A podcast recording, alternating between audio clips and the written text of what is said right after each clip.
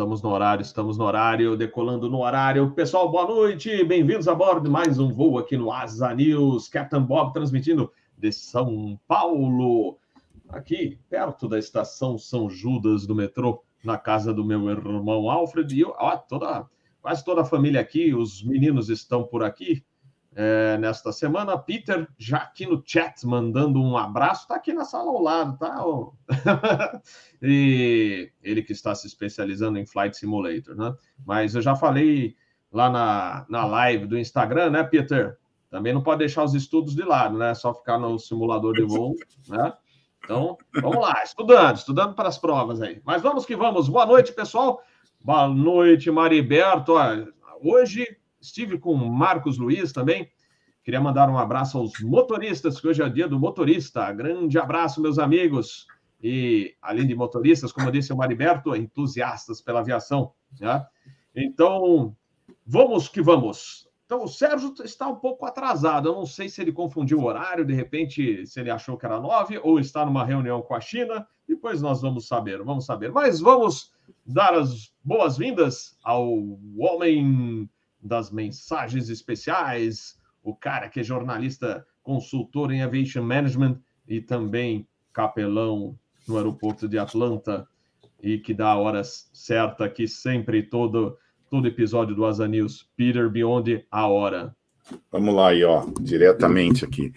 Em Brasília, 19 horas e 1 minuto.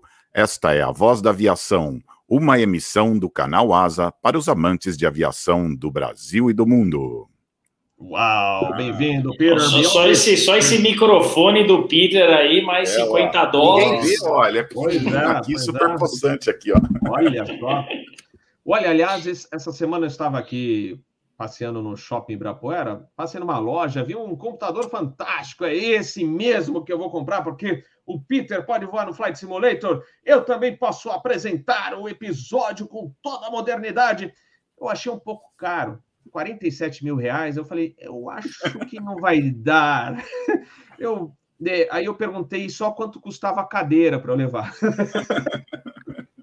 Mas, gente, pelo amor, hein? Aí eu fui ver que só a placa de vídeo custava 7 mil. E tinha um monitor, gente, parecia a sala de controle da Enterprise, do Captain Kirk. É, como é que é? Agora esqueci quando eles falavam lá no, no, na tela, quando eles queriam ver, porque eles não tinham janela, né? A Enterprise não tem janela. Então eles colocavam lá no, na, na tela, né, para ver o que, pra, por onde eles estavam passando, mas é, é bonito, hein? Aquela tela grandona assim. 12 mil reais. Ai, putz, ai, tem, ó, ainda não dá. Quando o Captain Bob tiver, de repente, com 2, 3 milhões de inscritos, aí eu invisto e vou, e vou comprar a sala de controle. Mas agora não dá. Mas vamos lá falar com. De repente, eu vou falar com o cara dos investimentos, né? Eu falo assim, Bob, vamos fazer uns cálculos para comprar esse, essa super máquina. Joguei na Mega Sena, mas não ganhei. Mas vamos lá, vamos falar com o cara que sabe tudo de investimentos e muito mais que é o diretor executivo da Foquemos Investimentos, o comandante Adriano Pescada. Já estão falando que você está virando sócio aqui, hein, Pescada? Virar sócio de coisa boa é coisa que eu gosto. Isso é um prazer, Rob. Tudo bem? Boa noite, Peter. Boa noite, Bob. Boa noite a todos aí que, que nos acompanham nessas jornadas de domingo. Um prazer estar aqui com vocês. E com relação a isso que você falou, Bob, você, hoje em dia, né, nas, nas, redes sociais, a gente vê muitos exemplos aí das pessoas que são influenciadores, eles são patrocinados. Já já você vai ganhar todo esse equipamento aí de patrocínio. Pode escrever, não vai precisar nem chegar nos 2 milhões de, de seguidores. Você vai ver que coisa boa. Ai, ai. Mas o. Tá falando do Instagram, gente, ó. Entrei no Instagram do nosso amigo aqui, do Pescado, do arroba Foquemos, não é isso, o, Pescado? E para quem curte né, né coisas de, de, de computação, de, de uh, empreendedorismo, etc., ele pegou e fez uma sessão só sobre a Apple, né? É, e tá fantástico. Comecei a clicar lá e eu ouvi as histórias do Pescada contando, né? Todo. Eu sei que isso já foi explorado em alguns filmes, etc., documentários, tal, Steve Jobs, mas é super legal, cara. Quem curte não só a parte de é, tecnologia, mas também da parte empreendedora, que é super show de bola, viu, Pescado? Tá bem legal, parabéns. Obrigado, Bob. Foi, foi um livro, foi o livro dele que eu li, né? E eu acabei trazendo para o Instagram, tipo, um, um, para contar a história, né? Para resumir. E eu comecei a fazer isso e não tinha me dado conta do tamanho do livro. Em PDF, o livro que eu tinha tinha 1.200 páginas, então foram horas que depois eu acabei usando e deixei tudo gravado ali no. Dá para olhar ali no destaques né, da, do, do Instagram que ele ficou lá gravado. Então, para quem tiver curiosidade para ver, contado assim de uma forma assim um pouco mais resumida, porque o livro é muito rico, né? Mostra muita coisa e mostra muito dessa parte empreendedora, que era o objetivo nosso ali, de, de ver como que, como que é a jornada de um empreendedor, né? Que todo mundo vê o Steve Jobs e fala, nossa, que maravilha, bilionário, coisa, vida fácil, Apple vende uhum. muito, né? Mas assim, uhum. é, ver os, as idas e vindas que aconteceram, a relação dele com a família, pô, é muito bacana, cara, é muito legal de, de acompanhar. Foi uma oportunidade muito boa. Show de bola, show de bola. Aliás, o Capitão Bob esteve essa semana na Espaço Aéreo do do professor Soares, o mestre Soares. Foi bem legal o bate-papo. Eu estou pensando, já pedi autorização para o Soares, ele concordou. Eu baixei o bate-papo. Vocês podem entrar agora no Instagram lá do Espaço Aéreo, está lá. Mas eu também acho que vou postar por aqui. Depois, eu não consegui ainda no Instagram do canal mesmo, mas de repente vou soltar o vídeo aqui mesmo e deixo aqui para vocês assistirem, que foi um bate-papo bem legal. Mas vamos falar de notícias. Aliás, falar da semana do Captain Bob. Voei para caramba. Estou voando com o meu amigo Lázaro, Lázaro copiloto. E o pai dele, eu tive a oportunidade, foi, era um cara fantástico, infelizmente faleceu é, faz pouco tempo. Lázaro foi comandante do A300 da VASP, o Epaminondas, e cansei de voar com ele no cockpit lá de extra. Pô, coisa fantástica, e o Lázaro é era um cara excepcional e está voando em outras dimensões agora. E, e ele e o Lázaro está em instrução comigo, o filho, né? E a gente fez uns bons voos essa semana. Fomos parar em Belém, em Natal, Fortaleza. E esta madrugada fizemos um bate-volta Palmas, Guarulhos, Palmas, Guarulhos. Aliás, na decolagem, né? O Lázaro decolando em Guarulhos pela 09 esquerda. Adivinha o que tinha na proa à noite? por volta de 11 horas da noite, um balão gigante. Aí eu já falei para o Lázaro, ó, sai, puxa aqui, sai pela direita. Tá vendo o balão lá? Ah, tô vendo. E aí informamos o controle e tal, e a gente conseguiu, por sorte, tava, estava no visual. Você imagina se estivesse no instrumentos, porque ele estava por volta de 4.500 pés, 5.000 pés, bem no eixo de decolagem na nossa rota saindo para Palmas. Aliás, eu não sei como os habitantes de Palmas ainda estão vivos, né? Porque é, até o controlador de voo lá de Palmas falou: Nossa, está muito frio por aqui. 19 graus pescada em Palmas. Você já viu um troço desse? Olha. Não, Bob, não, não, não. Eu vi é. também agora, eles colocaram no chat que eu acho que o Rio de Janeiro vai bater 15 graus. Imagina o pessoal no Rio. Não, não. Acabou a vida aqui.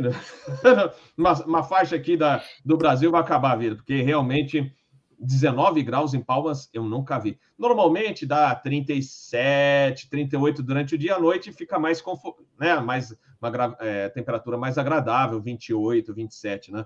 Mas 19 graus, eu falei, não é possível um troço desse. E tinha um avião da Azul pousando, confirma a temperatura, 19 graus. Aí o controlador tá frio, né? mas, mas aí a gente voltou, cheguei 4 e 55 da manhã, é, aí foi almoçar com o padrinho do, com os meus filhos, minha mãe e tal. O senhor o Marcos Luiz passou por lá, já está devidamente duplamente vacinado. E, e também o Paulo, o grande Paulo Roberto, um abraço, que é o padrinho do meu filho mais novo. Mas vamos, vamos que vamos, vamos decolar aqui nas notícias, porque hoje tem gente que vai bater um papo conosco. O comandante Stefano e o comandante Ramon, os dois fizeram o voo da tocha olímpica em 2016, trouxeram o 767 da Latam a, a tocha olímpica para o Brasil. E aí eles vão bater um papinho para lembrar o voo, afinal de contas, estamos né, no período de Olimpíadas e nada melhor do que lembrar desse voo, até porque a Airways, se não falha a memória, foi a Airways Magazine nessa semana lembrou desse voo. Então, falando, pô, vamos, vamos trazer o pessoal. Agradeço aqui o pessoal da assessoria de imprensa da Latam, que coordenou tudo certinho para a gente fazer o bate-papo com o Ramon e com o Stefano. Daqui a pouco eles estão chegando. Olha quem chegou aqui também, o Mr. 727. Boa noite, Sérgio. Tá tudo certo por aí? Cara, a Brasil às vezes tem essas. Eu estava sem internet aqui em casa e agora estou com a internet do celular. Vamos ver se vai funcionar. Ah, ainda bem, ainda bem. É o senhor Enciclopédia 727, não é verdade? O, meu amigo, César? olha, o trabalho continua intenso. Hoje eu estava aqui é, debruçado em várias pan-rostas dos anos 70, encontrando as rotas da Cruzeiro, da VASP e Transbrasil em 74, 75 e 77. Eita, nós! Aí, parabéns, mas parabéns pelo trabalho. É, é, a gente não vê a hora né, de colocar as mãos nesses livros, essas enciclopédias do 727. Vai ficar Obrigado, meus amigos. Eu, eu, olha, só para terminar esse assunto, eu, eu e dar boa noite a todos, boa noite, né? Pra, antes, Robert, Peter, Pescara, tudo bem? E todo mundo que está vendo a gente. É, acho que o primeiro volume vai ser metade ele só operação no Brasil. Eu já estou com 152 páginas só sobre a Operação Brasil. Porque, mas olha, é, o 27 ah. é fogo, é bonito esse avião, eu sempre falo. E esses dias mesmo, na nossa live de aniversário aqui do canal Asa, falando com o Panda, é, comentei, inclusive, pouco antes que eu estava no Shopping Ibirapuera, e aí a gente brincou, ah, vamos lá no C4, que é o estacionamento que você vê o pouso decolagem lá de Congonhas. Só, é, aí meu irmão comentou: só vou lá se for o 727 da Cruzeiro ou da Transbrasil pousando ou um Eletra da Varg. Então, o 727. eu, eu, eu, diria o seguinte: o 727 sempre foi o avião mais lindo que pousou, pousou em Congonhas. Só perdeu a posição quando chegou a 300 da Cruzeiro, que aí o A300 da Cruzeiro ganhou de todos. Aí não, sinto muito, mas não tem jeito. Esse avião era maravilhoso. Mas, mas vamos que vamos. Vamos lá, vamos, vamos tocar lá. o bonde aqui. O, vou já acionar o seu Pescada, porque as bom, notícias dos Estados Unidos sempre boas, né, Pescada? Ultimamente, só coisas boas. E aí eu estou vendo aqui que, como você é o cara dos números, é, American Airlines já relata lucro no segundo trimestre, mas você deve ter muito mais números para nós, né? Sim, Peter, obrigado. A gente então Peter, começa. Peter não, é o. Não, Peter não. Sorry. o, Peter, o, Peter, o Peter gosta também de, de, de, de olhar né, também agora uhum. as ações, os resultados. Isso. Mas assim, mas, é, a gente teve. Mas não é o Roger, hein? Porque o Soares fala Roger, mas então tá, está tudo certo. a gente teve então, uh, nessa semana, o, o resultado da América, né? foi ali um, um, resultado psicologicamente positivo, porque é um, um, resultado de 19 milhões de dólares de lucro né, no trimestre, mas o que a, a indústria se anima é porque é a expectativa de melhora para os próximos. Né? Nesse daqui, eles, a gente já tinha uh, o reporte da Delta, que a Delta, assim, reportou um valor muito maior, alguns dias foi 650 milhões de dólares, então o resultado da América é pequeno, mas é positivo. Então, ali na, na conversa com os investidores, eles colocaram que eles acreditam que o próximo trimestre, né, esse trimestre que a gente está começando agora, o terceiro trimestre, ele vai ser somente 15% menor do que o trimestre de 2019, quando não tinha, a gente não tinha problema nenhum, né? Então isso o mercado já viu como com bons olhos, né? Para vocês terem uma ideia de grandeza, a, receita da América no, nesse trimestre foi de 7,5, 7, milho, 7 bilhões e meio de dólares. E um outro dado também muito positivo que a indústria gostou foi da ocupação. A ocupação da American de 77% superou as expectativas dos analistas que acreditavam em algo em torno de 73, 74. Um número também bem bacana da American é a saúde financeira dela, o quanto que ela tem de dinheiro no caixa, né, com liquidez de 21 bilhões de dólares. Uma coisa interessante também que eu quero trazer para vocês da American, que foi um, um, programa que eles, que eles fazem lá para programa de bolsa, e aí o, o sotaque americano, American Airlines Education Foundation, que é um programa que... American Airlines 999, yeah. É, eles, eles abraçaram 425 já estudantes que foram beneficiados com essa bolsa, e aí o investimento de mais de, de 1,2 milhões de dólares. Então, essas bolsas são concedidas para filhos né, dependentes ali de, de funcionários da American e eles são baseados na necessidade financeira, né, da família, nas notas que o cara tirou no colégio e se ele prestou serviço comunitário e serviço voluntário. É uma linda iniciativa aí da American Airlines. Essa é a primeira. Boa, boa, muito parabéns, American. Ó, oh, Peter, tá vendo? Tem que estudar, tem que tirar nota boa, viu? Olha aí, só o pessoal que tira nota boa aqui consegue as bolsas lá. Então vamos que vamos, continuando aí. Aliás, acho que não sei se foi o Renan que falou que vai fazer muito frio. Vai. Tá chegando, aliás, é, Zeizel tava puxando metar essa noite aí, tava quebrando pau lá, trovoada, com chuva forte, rajada de 41 nós. Falei, eita, ainda bem que eu não tô lá hoje, hein? Porque eu tô, tô mais longe, ar calmo e tranquilo, lua cheia, que beleza. Mas vai subir, então, uma pré-frontal e depois também a, a massa de ar polar junto e vai baixar termômetro. Aí já começaram, ah, vai cair para sensação menos 25. Bom, eu pesquisei pelo menos na região que eu moro. Onde eu moro, vai cair para, acho que 2 graus. Tá bom. 2, 1, 0, tá bom. Ah, gramado, gramado acho que é, vai cair para menos 3. Já peguei menos 3 em Carlos Barbosa, Caxias, lá também vai fazer, está previsto menos 3, mas tá, também normal, é frio. Mas, e São Joaquim, Santa Catarina, menos 6. Mas aí tem vento, tá? Lógico, a sensação cai. Não sei com, é, com esse evento como é que vai ficar, mas previsão de geada também. Isso aí para os agricultores tem que é, tomar cuidado aí. Não sei qual vai ser a proteção que eles vão ter, mas é quem tem mais dinheiro para investir consegue, né? Ainda fazer uma proteção lá, mas o resto vai ter que torcer para não ser tão drástico aí.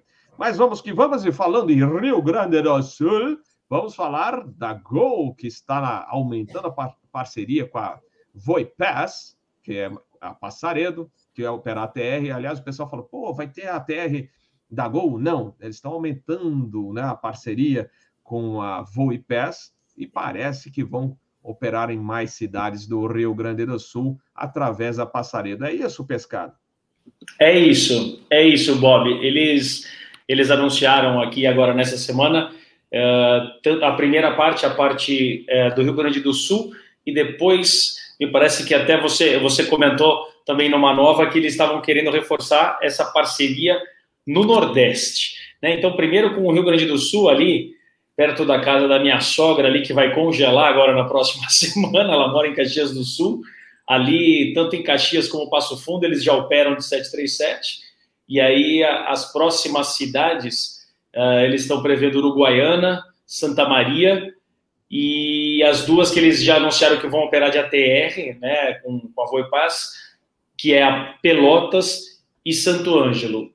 Segundo o comunicado da Gol, essas, todas essas cidades agora vão ser conectadas a São Paulo, que é uma notícia muito boa, e é aí o que a gente está vendo realmente das empresas dando uma olhada mais, mais próximo aí da aviação regional. Nessa semana passada, a Gol publicou um documento importante aí que a gente usa muito uh, ah, para os investidores que chama formulário de referência, e ali ela coloca uns dados que a gente captou e quer trazer aqui para vocês com relação à liquidez da empresa, o quanto que ela tem no caixa aqui para continuar sobrevivendo esses momentos difíceis, 1,7 bilhões de reais, né? sendo que 1 bi ela tem no caixa e 700 ela tem para receber.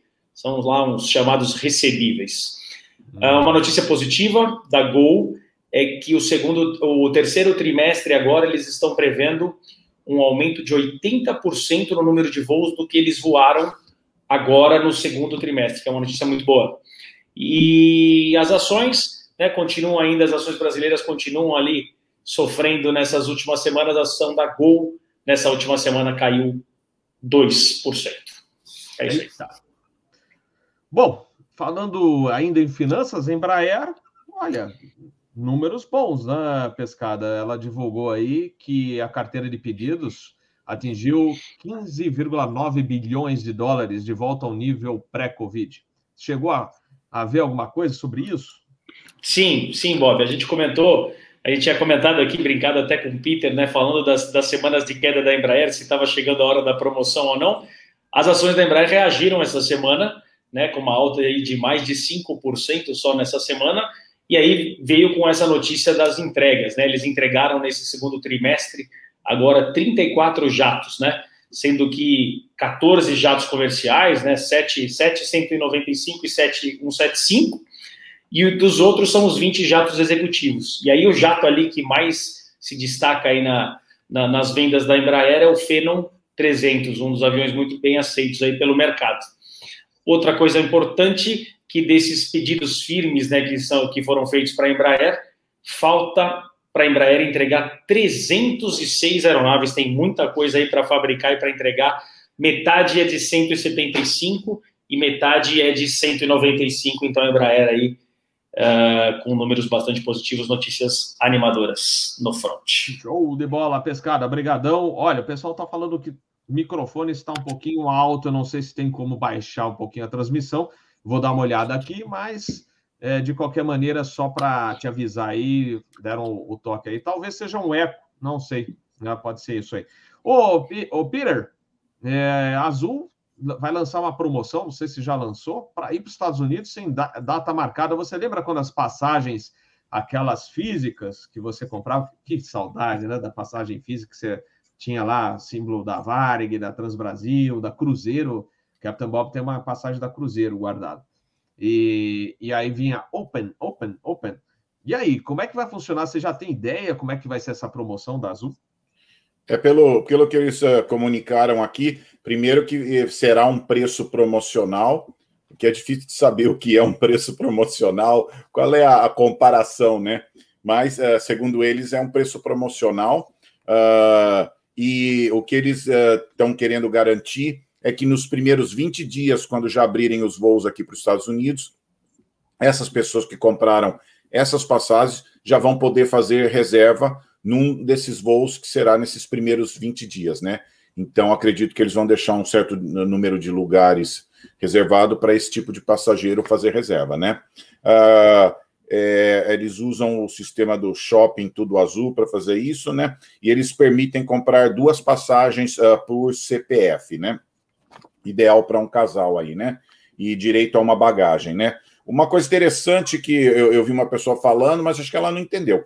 Parece que é uma oferta exclusiva para clientes Diamante, Azul, Itaú Card e Clube Tudo Azul. Parece que não é qualquer pessoa que quer voar, não. Eles vão uh, oferecer para um tipo de cliente que já é cliente uh, uh, fiel da empresa, né? Mas por trás disso, o que, que tem? É um jeito de você já ter dinheiro em caixa, né? Isso é muito bom. E ter o passageiro preso com a sua empresa, né? Então, é uma estratégia de marketing muito inteligente, né? Assim, olha, tá todo mundo querendo viajar, e aí, quando começar a abrir, vai aparecer voo de várias empresas, vamos arrumar um jeito já de deixar o passageiro uh, com essa, esse compromisso com a gente, né? Então, é um jeito de, de atrair esse passageiro, porque a previsão aí é que quando abrir mesmo os Estados Unidos aí, tá cheio de brasileiro aí sentindo falta de fazer aquela comprinha em Orlando, né? E que nem muita gente me ligava assim: ah, tô com saudades do meu neto. Você tá com saudades é do Walmart, né? Você vai ver o netinho lá, mas também vai fazer uma compra, né? Então o pessoal tá esperando quando abrir, tá essa leva de brasileiros assim, prontinha para marcar uma viagem para os Estados Unidos, né? Então esse é um jeito de você assegurar que não tem perigo daquele nosso passageiro preferencial escolher uma outra empresa, né? Vamos tentar ele segurar ele com a gente aqui, né? Um bom, um bom, uma boa tacada de marketing, né? Para segurar, né? E já entra um dinheiro adicional, né? Você sabe, dinheiro na mão, você investe, você põe o dinheiro para rodar, né? E muito interessante, vamos ver, tem tudo para funcionar bem aí. Só esse detalhe, tá? Que algumas pessoas já. Você sabe como a gente é, lê metade e já acha que é uma coisa. Então, leia até o fim para ver que é para um certo tipo de cliente, tá? Não vai ser para qualquer pessoa que quer fazer isso, né? Uh, tem que ser um cliente preferencial deles. Foi uma promoção uh, para clientes preferenciais. Por sinal, isso é uma coisa que tem aqui, eu já vi aqui nos Estados Unidos, eh, lojas que fecham um dia com promoções só para quem já é cliente preferencial. Eu vi isso aí numa loja de música uma vez, assim, eles fecharam um sábado, só vai o cliente que recebe um convite para participar, né? Mas muito boa a, a iniciativa da Zoe para já prender o cliente com eles, né? E desabafar, né? A pessoa fala assim: já tenho minha passagem, né? Tá cheio de gente aí querendo. Não sei se vocês têm amigos que estão tá com aquela coceirinha de vir para os Estados Unidos. Eu tenho vários aqui, viu? aquela coceirinha de famosa escassez, né, pescada? Gastos mentais, né? É, vamos à técnica da escassez é. para vender passagem. Exatamente. Mas isso aí. E, aliás, falando também em movimentos, States, é, na realidade, vendo aqui América do Sul e Caribe, KLM já está voando para o mesmo número de destinos antes da pandemia na América do Sul e no Caribe, né? Eu acho que Estados Unidos também está retomando, mas é, é Estados Unidos está à frente aí também com vacinação, etc. Fica mais fácil. Mas é legal, né? América do Sul e Caribe também é um bom sinal. É, eu vi aqui, inclusive, Fortaleza está temporariamente suspenso, mas é um dos alvos, talvez, da KLM operar em Fortaleza, né? Mas é, é interessante, eu, interessante a KLM, que é um, é, a, a, Holanda é um país pequeno, né? Como, é, como que eles ganham tanto dinheiro, uma empresa tão grande, né? Eles são muito bons em conexões. A KLM faz um bom trabalho de trazer gente do frio e levar para o calor, né? Então é que nem o, o, Canadá. O Canadá é famoso por isso, eles chamam dos snowbirds, né? Aquele monte de gente que sai do inverno e vai uh, e vai passar férias nos lugares quentes, né? E então acho que a KLM já está prevendo isso, né? Porque a Europa ali em cima já esfria rápido, né? Então ali para uh, finalzinho de agosto ali já cai a temperatura, né? Então é muito boa a estratégia deles, né? Mas é lembrando isso, né? Que a estratégia da KLM muito é trazer pessoas para a praia, né? É, passageiro de, de, é, de lazer, né? Que vai nessas, nessas praias bonitas desses países, né? E então já era um, um uma clientela que eles têm, né? Eles já estão prevendo que essa clientela já está voltando e vai voltar, né? E esses países todos dependem muito de turista, né? Então eles fazem qualquer coisa, podendo permitir que venham turistas, eles fazem qualquer coisa, né? Então, muito bom, não é muito boa a estratégia da, da KLM, né? Mas pensa, né? Interessante, né? Holanda é um país pequenininho, essa companhia aérea tão poderosa, né? Eles sabem realmente como fazer esse trabalho, né? De é, pegar várias pessoas de vários lugares da Europa, né, concentrar ali em Amsterdã e levar para destinos desse tipo, né, que europeu gosta muito, né. As praias lá são, são, não são tão boas às vezes como essas, né. Mas é isso, muito bom. É, eu, sou, eu gosto muito da KLM, já trabalhei um, um tempinho na KLM, é, vou muito para Schiphol lá, passo tempo no aeroporto andando por lá mesmo. Mas é isso. Beleza. Oh, mudando um pouquinho da, de assunto, vamos falar de indústria, né, Peter? Uh, pô, tem gente comprando ainda a Superjet. Olha só, hein? Tá apostando. Que, que fichas tá, estão apostando, hein? Então, é, é, é, tem um air show lá, né, na Rússia, né? Que nem tem o air show aí no Brasil, tem o air show aqui nos Estados Unidos, o Le Bourget na França, né? Lá tem o famoso Max, Max é com K, né? International Air Show, que é realizado num aeroporto que fica a 36 quilômetros de Moscou, né? E esse show foi realizado dia 20 a 25 de julho, né? Então, nesse show, além de não é só de, de é, pessoas que gostam de aviação, mas é realizado para negócios, né? Então é que nem o Le Bourget também, não é só para o pessoal ver avião, é lá que são fechados vários negócios, né? E a mesma coisa na, na Rússia, né? Esse show é realizado pelo Ministério da Indústria e Comércio da Rússia. Ele já é antigo, a Rússia tradicionalmente já tinha uh, shows há muitos anos, começo do século de 1930 e entre 30 e 40 já tinha air show. Mas esse mais específico tomou mais vulto em 1990, né? Mas é, você vê que é um, é uma venda um pouco política, né? Porque é só companhias russas que compraram, né? Então foram uh, 15 aeronaves para a Rússia, né? que é, é parte do grupo Aeroflot, que é uma empresa que, na verdade, começou desde 1932, mas uh, com operações em 92 ela tomou um vulto uh, mais, mais, uh, mais forte, né? Daí venderam, são 15 aeronaves para a Rússia, 10 para a Azimuth, que também é outra empresa russa, uma outra empresa russa com nome americano para ficar bonito, né? Que é Red Wings, né? e também comprou 25 jatos, né? Então parece um pouquinho de, de venda política, né? E se a gente olhar, todo mundo faz um pouco disso, né? Toda empresa, eu trabalhei na British Airways, eles tinham um motor Rolls-Royce, porque era inglês, né? E eu não gostava, porque quando quebrava, precisava de uma peça de motor, as outras empresas operavam GE e ninguém tinha uma peça de reposição, né? Então, esse é o problema, né? Uh, parece mesmo uma. uma... E, e, muitas dessas empresas são do governo, né? Essas empresas aéreas uh, têm participação do, do governo russo. Então, aquela história, né? O governo russo comprando para o mercado do mercado russo para ajudar a Rússia, né? E, e eu vi algumas dessas empresas nem têm aviões desse, desse é, calibre, né? Eles estão começando a comprar agora, porque é um avião de 100 lugares, né? É, e eles têm, na verdade, o Superjet, ele tem, com essas vendas atual, ele tem mais de 400 encomendas, né? É um avião que leva de 87 a 108 passageiros, né? E, claro, concorrente do Brasil. Mas é o problema da geopolítica, né? Eles não conseguem vender esse avião para fora da Rússia, porque você fica pensando, e aí, se dá um problema político, né? E se começa um conflito aí? Vão usar isso aí para não darem assistência técnica, né? É o mesmo problema que eles falam da China, né? Problema geopolítico. Ah, pode fazer um avião maravilhoso, mas e aí? No caso de um conflito, e se tem um problema aí, né? E, por exemplo, agora no momento a Rússia está com um, um, conflito com os Estados Unidos, porque ela quer construir um, uma tubulação de gás da Rússia para a Alemanha. Isso aí está em conversações, né?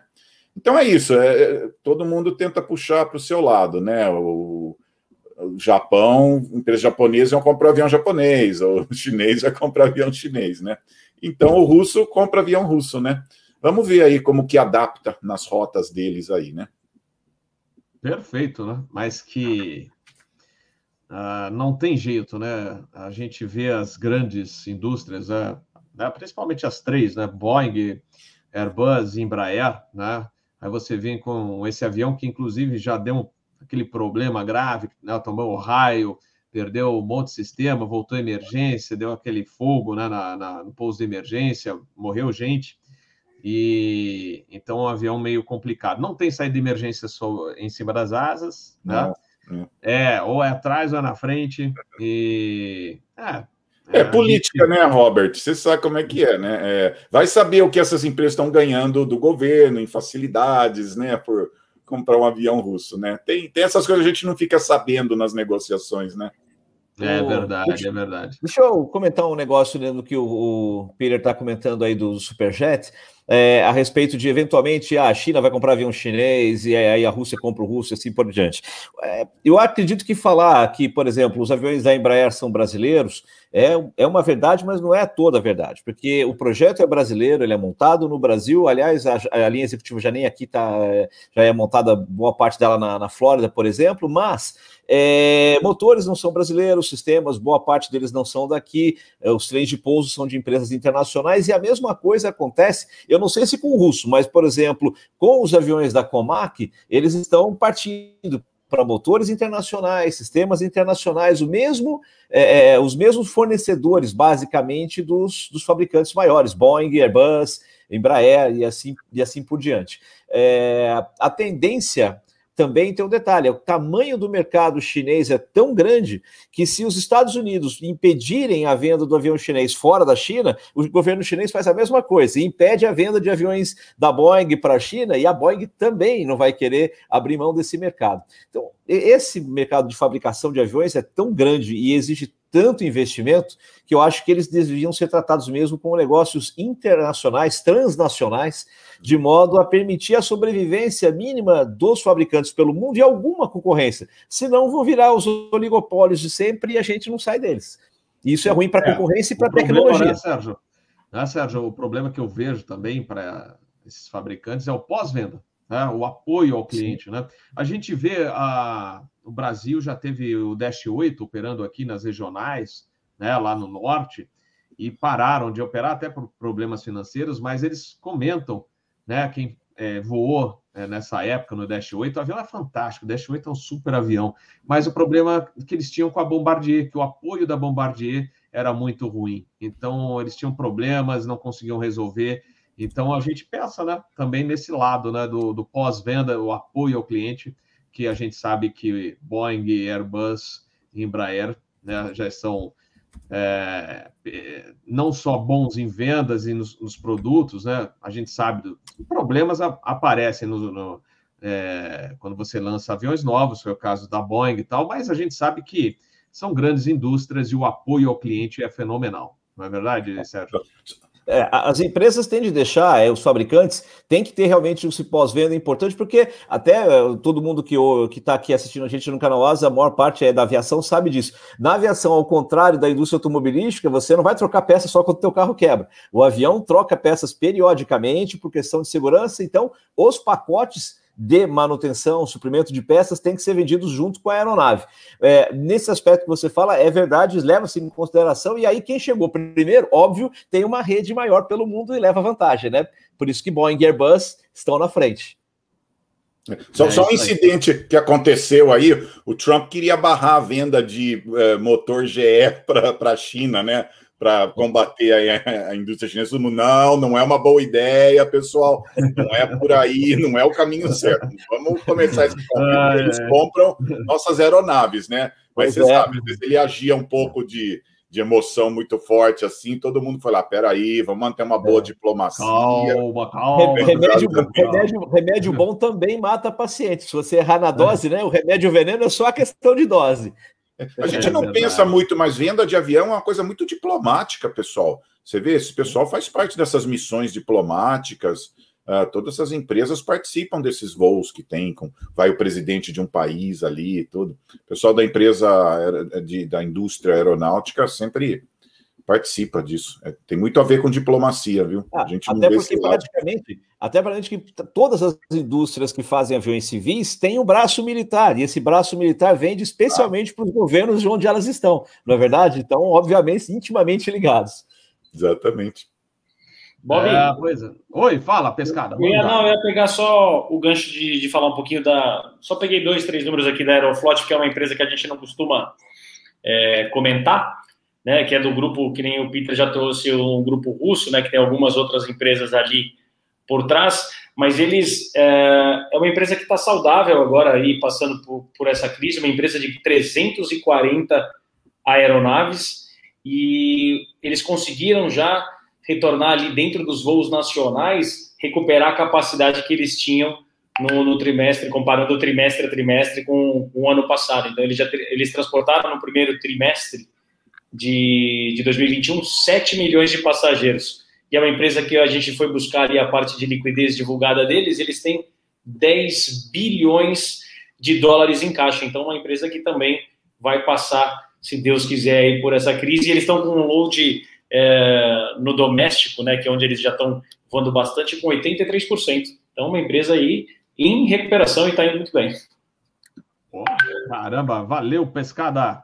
É, bom, eu falei de trovoada que estava em Ezeiza, é, essa madrugada aí, né, sistema evoluindo, mas está difícil até para chegar, não só por meteorologia, mas para pousar lá em Buenos Aires, não é verdade, Sérgio? Está complicado, as é. companhias estão é. reclamando. Eu não sei se eles estão querendo fechar, só deixar aerolíneas mesmo. Como é que está acontecendo lá? Está meio esquisito, né?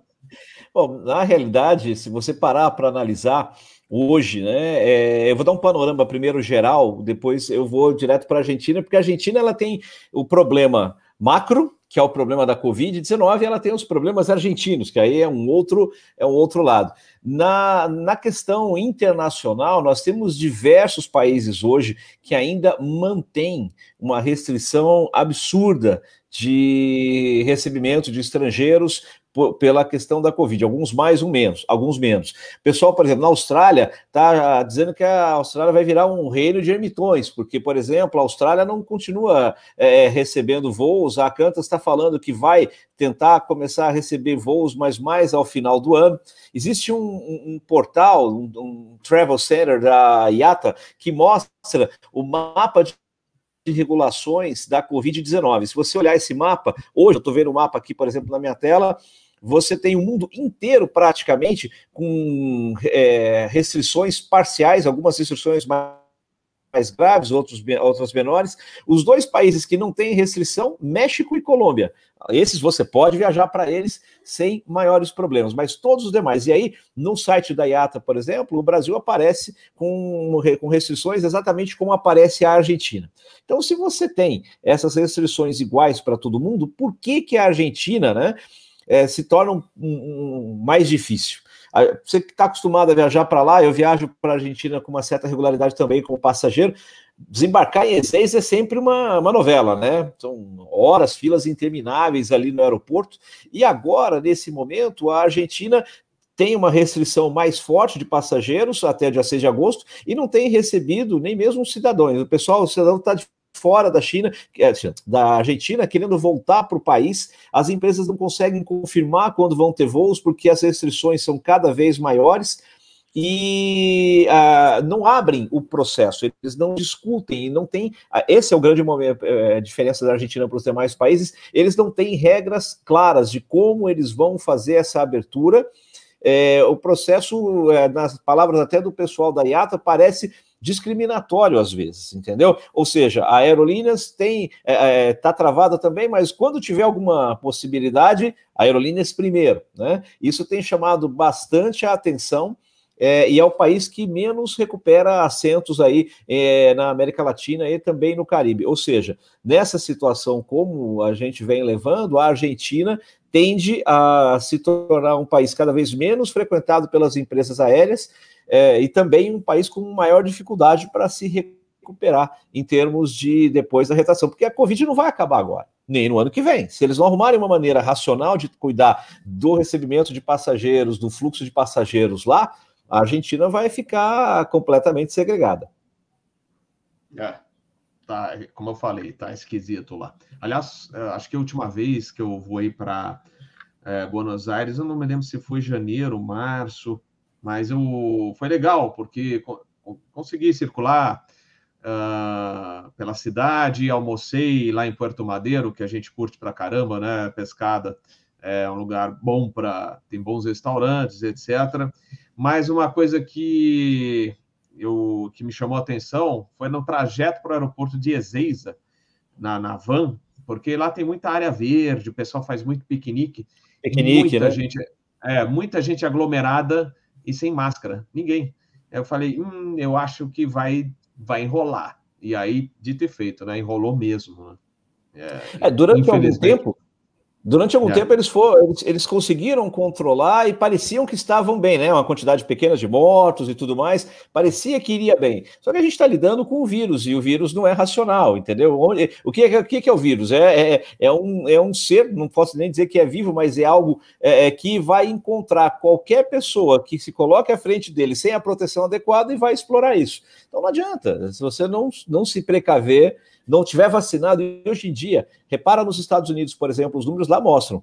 Quem, os estados que têm maior vacinação estão com menor internação, os estados que não têm vacinação começam a ter problemas. Então a vacinação é o caminho, ela vai ter de ser recorrente, e aí a gente vai embora. Aí né, é o único jeito. É isso aí, é isso aí. Bom, falar. Tem mais duas notícias, depois o pessoal né, está chegando aí, os nossos convidados, né, o comandante Stefano e o Ramon, daqui a pouco já está, estarão conosco. Mas vou aproveitar, Sérgio, que você está. A gente já está batendo papinho sobre a América do Sul, falar da Nela, né? Que a Nela deve receber o primeiro Airbus A320 em agosto, pelo menos foi que o John, né, o Maurício Souza nos passaram, inclusive numa live aqui recentemente. E agora investindo na Venezuela, é isso, Sérgio? Pois é, eu estava naquela live que a gente conversou com eles a respeito da chegada dos Airbus. É, bom, primeiro, no Brasil, o trabalho da Nela tem, tem, tem continuado, né? Submeteram manuais à ANAC, estão fazendo todo o procedimento necessário para começar a receber os aviões. E nessa semana é, houve aí, um, surpresa praticamente de todo mundo, uma notícia de que eles investiram numa companhia da Venezuela, a Albatross Airlines. E segundo consta, eles ali operam hoje 737, né? Aeronave 737-500, é, também operam alguns Brasília. É, em, alguma, em alguns meios de comunicação, o pessoal chegou a falar até de planos no futuro para receber 777, coisas que o vale, entendeu? Mas, enfim, de certo é que a, o próprio site da Albatross já mostra o logotipo, que é Danela, é, colocado no Boeing 737 deles, e o negócio parece fechado, foi confirmado, é, até onde eu sei, pela empresa aqui realmente. Então, a dela talvez tenha um plano um pouco maior que envolva a América Latina, não apenas o Brasil. E mesmo aqui no Brasil, o plano deles é bastante ambicioso, que é o de chegar até o final do ano que vem, até onde eu sei, em torno de 10 aeronaves, né, a Airbus A320, e começar a voar numa divisão cargueira separada, mas da mesma empresa, com um 737-800. Se tudo caminhar do jeito que a Nela espera, e todos nós esperamos, porque é né, uma empresa que, que tem aí São empregos, são bons profissionais, né? A gente está falando do, do, John, por exemplo, que é uma pessoa com uma longa história na aviação, muito respeitada no setor, ele e as pessoas que estão com ele lá. Então, espero que seja uma empresa que venha trazer aí mais possibilidades de emprego ao pessoal da nossa aviação e mais possibilidade de voos aí para os passageiros. É, é, falando também das novas empresas, eu via a ITA. Tinham três aviões lá em Guarulhos, né? Parece que os três estavam saindo no mesmo horário mas já parece que o quarto também tá, está entrando na malha né, da, da ITA. Então, vamos ver, acompanhando também o desenvolvimento da, da nova companhia, que a ITA já, já está em voo, e aguardar a Anela que está chegando ao mercado. O tem uma Sérgio, coisa, Robert, fala, antes, antes de você continuar, tem uma coisa que eu vou tirar o chapéu para a Ita. É, eu recebi hoje no, no, nosso grupo, né, é, na escuta, uma série de fotos de, de, de, alguém que estava no, nos aeroportos. Aí você via a 320 da, vindo para o pouso, por exemplo, da, da, da, da Latam, você tinha ali avião da Gol vindo para o pouso, e o Airbus da Ita com aquele amarelo que ficou sensacional, se destaca, é uma coisa assim fantástica. Para efeito para eles de marketing e para quem gosta de aviação, saindo daquela mesmice de avião branco com cauda pintada, né, que é o que só tem nos aeroportos hoje, é gostoso ver um avião da Ita, porque a cauda tá pintada de negro, o que já é diferente, e, e a fuselagem naquele amarelo ficou sensacional.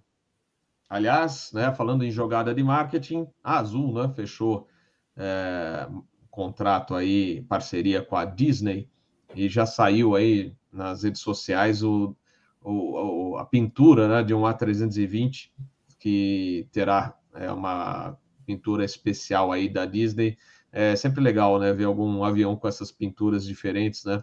E, e, a, criança, e a criançada curte pra caramba, né? Uma, eu, eu, tava, eu, eu tava aqui em Atlanta, até pus no nosso grupo de WhatsApp, o WestJet tem um da Frozen para Nossa. o aeroporto, pessoal. É impressionante. É, você vê é todo mundo mesmo. indo para olhar o avião assim. Eu mesmo, na hora que eu olhei, assim, que avião é esse? Que avião é esse, né?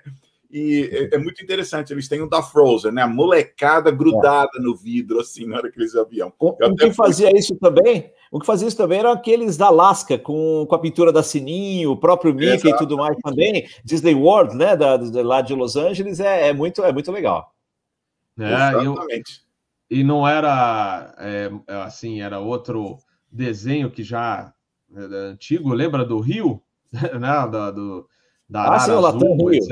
É, é, muito bonito. Então, é o A320 que operou, né?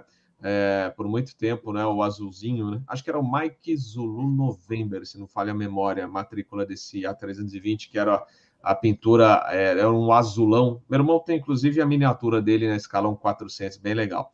Uh, Ô, Sérgio, vou, vou aproveitar que você é, faz, fazia, pelo menos, mas a gente acha que né, em breve voltará a fazer mais viagens para a China. Você, tudo bem, você é um super cliente da Emirates, mas acho que você já voou de Qatar. Parece que ela foi premiada, não é isso? Foi, foi premiada assim. Já voei de Qatar uh, várias vezes, inclusive. É, é um excelente serviço da empresa, aviões novos, sempre limpos, muito, muito seguros. O aeroporto de Doha também é, é fenomenal, muito legal. E o que acontece é que é o seguinte: todo mundo acompanhou, né? Nesse período de pandemia, as empresas começaram a parar e as empresas do Golfo, Emirates e Qatar, ambas, tiveram uma, uma, um pensamento igual e resolveram pegar as aeronaves e colocar as aeronaves, é, mesmo de passageiros, operando voos cargueiros e fazendo aí a conexão o mais possível, China, Europa, né, o próprio Oriente Médio e depois aqui na América Latina. E a Qatar acabou sendo é, se, saindo, se sobressaindo, inclusive a Emirates nesse setor, e acabou sendo eleita a melhor companhia aérea do mundo em 2021 pela Airline Ratings, quando ela analisou aí os voos né, é, da época agora, 2020, 2021, que nós temos até agora em termos de Covid, né, é, é uma época difícil até para você dizer que você está premiando e tudo mais, mas o que acontece? Ah, o prestígio e a forma de operação da Qatar fez a diferença, ela pegou aí o lugar da Air New Zealand, e que, óbvio, né, a Nova Zelândia também está parada como a Austrália, sem nada, e, então ela retomou essa posição e o pessoal está muito feliz, inclusive aí o Al Baker, né, que é o presidente, que esse ano andou aí a gente até comentou numa das últimas lives, disparando a metralhadora giratória até mesmo contra o 777X, né? Eu não vou receber o avião enquanto não tiver tudo certo e tudo mais. Então, mas de qualquer maneira, é, onde teve voo, o que foi possível voar entre todo mundo que voou, uh, quem se sobressaiu nesse período foi a Qatar e isso faz com que a companhia tenha ainda mais incentivo, né? Positivo, eu não sei se acho né? que o certo. Eles, inclusive, foram a primeira empresa a colocar o sistema Covid. Oi? Voltou? Tá normal, tá, tá normal, normal aqui. Tá Cortou onde? Ah, tá, tá normal. Tá. Então, então pode ser o. Ah, desculpe. Então é, tá bom. Eu, eu, acho que eu vi uma falha momentânea aqui do Wi-Fi. Desculpe eu. Manda ver. É, eu, eu, eu, eu, eu, também estou aqui com a internet do celular, então tudo bem, desculpem. Mas eu só queria colocar por último é que a, a, a Qatar foi a primeira empresa a operar com o Covid Safe uh, Travel Pass da IATA, ou seja, a primeira empresa a colocar em, em operação aquele passaporte de vacinação para tentar fazer as viagens se tornar mais seguras e mais é, convenientes para os passageiros que estão 100% vacinados. É, eu, eu, vou dizer para vocês, ó, tem três empresas aéreas que eu digo que você não corre risco de se decepcionar voando por elas. E eu não estou colocando ordem entre elas, mas é, é, vou colocar, vamos dizer assim, em, em ordem alfabética, vai? Emirates, é, Emirates, Qatar e Singapura, que não voa mais para o Brasil, infelizmente. Mas essas três, sensacionais. Na econômica, na executiva e na first se tiverem oportunidade, assim, não tem comparação. Não compara com as americanas, não comparam com, com as europeias. Mas agora eu vou fazer aqui um detalhe, eu vou falar uma coisa que me permitam. É, vou parecer aquele cara do meme que a gente tem no, no grupo de vez em quando, mas na época da Varig, na época da Varig, voo de econômica do Nordeste para cá tinha um serviço melhor do que primeira classe de companhia internacional nos dias de hoje. Eu estava colocando aqui no, no, no, no livro é, uma lembrança do Martin é, Burns Miller, que foi chefe de, de cabine de, de, equipamento da Varg e tudo mais, e ele comenta que os voos vinham com um serviço na época do Eletra, e depois o 727 tiveram que simplificar. O voo que saía, por exemplo, de, de, de Fortaleza ou de Recife para São Paulo, você tinha carrinhos de bebida, depois você tinha duas rodadas de canapés frios, depois uma rodada de canapé quente, depois o prato de entrada, prato principal que tinha épocas que eram medalhões de é, lagosta, e para uma aeronave com 90 passageiros embarcavam 300 medalhões que eram servidos no prato, trocava a bandeja várias vezes, depois vinha as sobremesas, que tinha torta, bolo e mais um monte de coisa, e ainda passava depois o carrinho de bebidas digestivas. Gente, isso não, não existe no mundo mais. Imagina, imagina os comissários, hein? Eles vão adorar. Não, não. Os comissários não gostavam muito do DC-10, porque ele, ele mesmo nivelado, tinha uma subidinha da galha traseira para frente do avião. Então é, era fazer musculação para empurrar os carros. Pois é. Por, por fim, isso aí ele conta que quando entrou o 727, tiveram que encurtar o serviço e cortar uma dessas, uma dessas etapas que o pessoal pousava com bandeja no colo. Não queria parar de comer. Vai pousar, manda aí. Outros tempos, né? Outros, Outros tempos. tempos. Outros Mas, tempos. gente, olha quem chegou aqui. Vou, já vou colocar na tela para vocês. São dois colegas do voo, Pescado também conhece. É, gente boníssima. E vão contar a história para a gente, né? Lembrar do voo do 767, que trouxe a tocha olímpica para o Brasil em 2016. Já está na tela, meu amigo Stefano. E o Ramon também, bem-vindo a bordo, Ramon. E, e é um prazer recebê-los aqui. Como eu falei, mais uma vez agradecer a assessoria de imprensa da Latam, que coordenou né, para que é, os dois estivessem aqui, tudo certinho, dentro dos conformes. Então, nós vamos bater um papo com eles. Mas antes, o Stefano e o Ramon, bom, vou dar uma boa noite aí. Stefano, bem-vindo a bordo do canal Asa, aqui no Asa News. Boa noite, Robert. Um prazer, meu instrutor aí no 320 estar aqui com vocês. Boa noite, Peter, Pescada, Sérgio. Boa noite, Ramon. Boa noite. mais uma vez é um grande prazer juntar esse time de, de asas presentes aqui hoje. Show de bola, nós que agradecemos a sua presença e o Ramon também. Boa noite, Ramon, bem-vindo a bordo. Boa noite, Robert, obrigado pelo convite. Pessoal, Peter, Pescada, Sérgio, é um prazer estar participando da live, a todos que estão acompanhando. Dividir um pouco aquele 3 de maio de 2016, eu e o Stefano temos umas histórias bem boas aí para contar para vocês. Bom, eu vou, antes de a gente iniciar o papo, eu só colocar aí para o pessoal dar uma olhada é, algumas fotos que vocês mandaram, né? É, que vocês guardam com carinho. Vocês podem até comentar quando a gente é, compartilhar aqui a tela, vocês podem ir comentando, lembrando um pouquinho é, sobre essas fotos. Deixa eu abrir aqui. Então, essas elas estão aqui, ó. Pronto, a primeira está aqui, deixa eu. Pode, pode mandar brasa aí. Se vocês quiserem falar, lembrar da, da, do time, é, claro. quem, é, quem era a tripulação. Claro, Roberto, primeiro para todos, né, Robert? Eu queria só fazer um pequeno disclaimer. É, nesse, nesse momento, na época, em maio de 2016, eu participava operando, trabalhando em operações. Então, só quero deixar claro, até para todo mundo que está seguindo aí, que é, eu vou trazer um relato das, das, das percepções e o que eu vivi e não represento necessariamente as opiniões da empresa uh, e não falo em nome da empresa, só para deixar claro que são as minhas percepções, o que eu vivi em primeira pessoa nesse momento foi muito importante profissionalmente, tanto para mim quanto para o Stefano. Essa foto aí parece que foi combinado, né? Mas foi logo após o desembarque é, da tocha olímpica. Não aparece na foto, mas no pé da, da, da escada estava é, o pessoal do COB mostrando a tocha, enfim, para os repórteres. E nós nos posicionamos basicamente sem querer. Isso aí não foi combinado, foi uma coisa muito interessante. Depois o Paulo conta a história daquela bandeirinha do Brasil ali, também a gente levou junto. E foi uma foto assim que para mim foi muito, muito, muito bonita de toda a tripulação que representou bem a nossa união, né, para fazer esse voo aí. Muito legal. Legal, Stefano, gostaria de comentar? É, como o comandante Ramon acabou de mencionar aí, essa foto realmente ficou emblemática. Foi ao acaso, mas expressou o que a gente sentia no momento, né? A oportunidade de participar dessa, desse voo único, pelo menos na minha história, de trazer essa, essa tocha olímpica lá de Genebra até Brasília e tudo que aquele momento simbolizava para nós. Então foi, foi muito legal mesmo.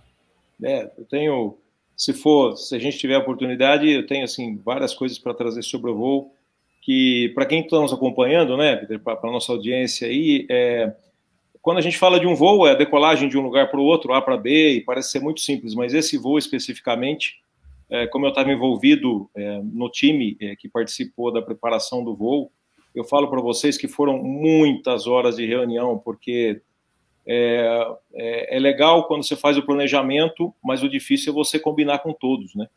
Então, assim, tem tanta gente envolvida num planejamento de um voo atípico desse que é muito interessante, assim, é uma, é uma história bem longa, bem interessante mesmo.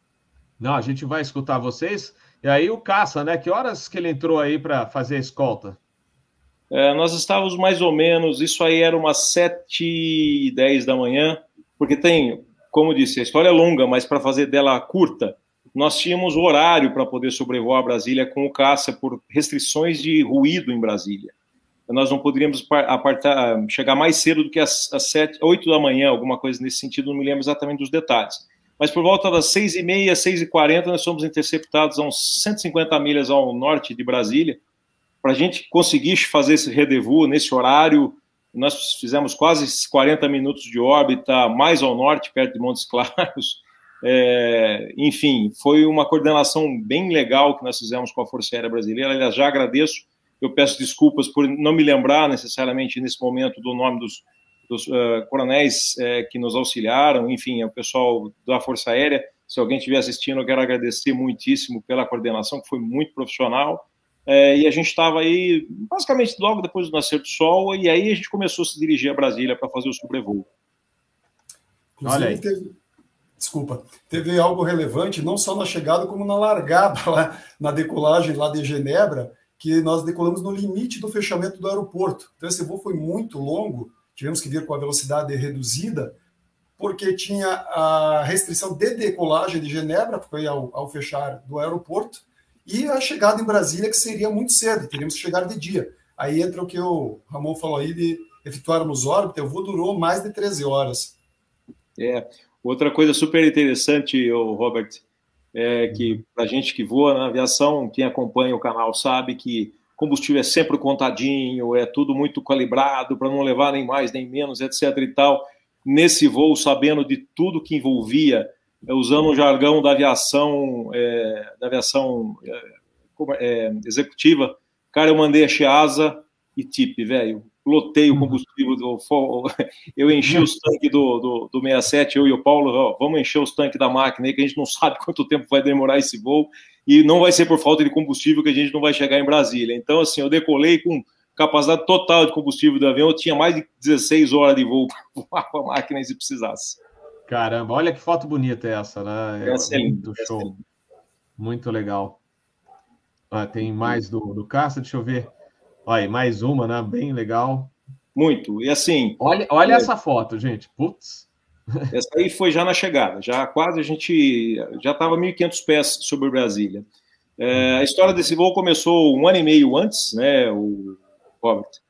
É, uhum. a Latam participou de um bidding para participar desse momento. É claro que foi muito interessante para ela e ela, enfim, foi escolhida para fazer esse, esse, esse voo. A partir daí, é, claro que foi acionado daí o pessoal de operações, onde eu me incluía do time, e foi montado um time enorme, é, multidisciplinar, porque, como eu disse, para você é, resolver a quantidade de burocracia envolvida num voo desse, você imagina colocar uma tocha acesa dentro de um avião? É, então, foi acionado o pessoal da segurança de voo para que eles fizessem análise de risco, foi acionado o pessoal da ANAC para ver o que, que era possível de fazer de regulamentos para a gente cumprir. Enfim, é, eu tenho mais de 40 horas de reunião anotadas aí entre várias pessoas, e conforme foi passando o tempo, é, foram se definidos não por mim, eu sou só mais um de uma equipe muito grande, né, não, não tenho louro nenhum nessa história, eu só ajudei, colaborei no que era possível. É, e as coisas foram acontecendo e a tripulação foi sendo escolhida, enfim, é, Uh, o avião foi escolhido também, e tem uma coisa muito interessante do avião, que é super bacana. Uh, nesse momento aí, da Latam, fazendo uma, uma, uma parêntese, isso aí é público, está é, no portal, foi o momento que a Latam estava definindo né, qual seria o livery. O livery é, é, a marca, né, qual seria a cor, qual seria a apresentação aí ao público. E, e a Latam ela escolheu que ela faria um das apresentações, outro foi aqui no Brasil, no 319, ela faria a apresentação da, desse livro nesse voo especialmente. Tanto que tem um meme muito interessante.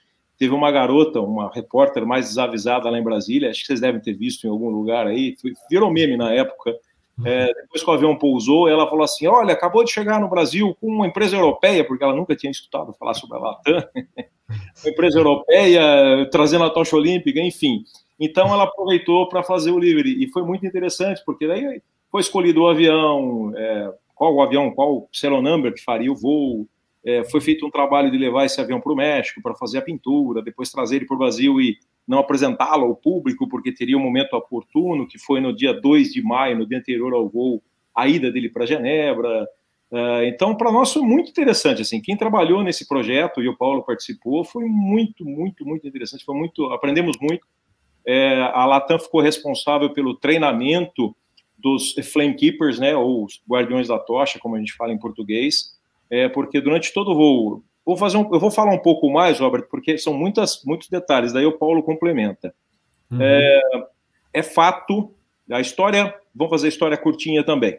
É, em, um, em algum momento antes da Olimpíada, aconteceu agora para o Japão, lá em Atenas, na Grécia, na realidade é no norte de Atenas, há, um, há um, todo um cerimonial com raios solares em que eles acendem a tocha olímpica que representa o espírito olímpico mundial e aquilo sempre começa em Atenas, sempre começa com atletas é, atenienses que levam a tocha até um pedaço, dali para frente ele pega um voo, essa tocha é acesa lá em Atenas, segue para Genebra, e aí sim o Comitê Olímpico Internacional entrega na mão do país e que vai receber a tocha olímpica. E, eu, e nós pegamos o trecho, então, de Genebra para o Brasil.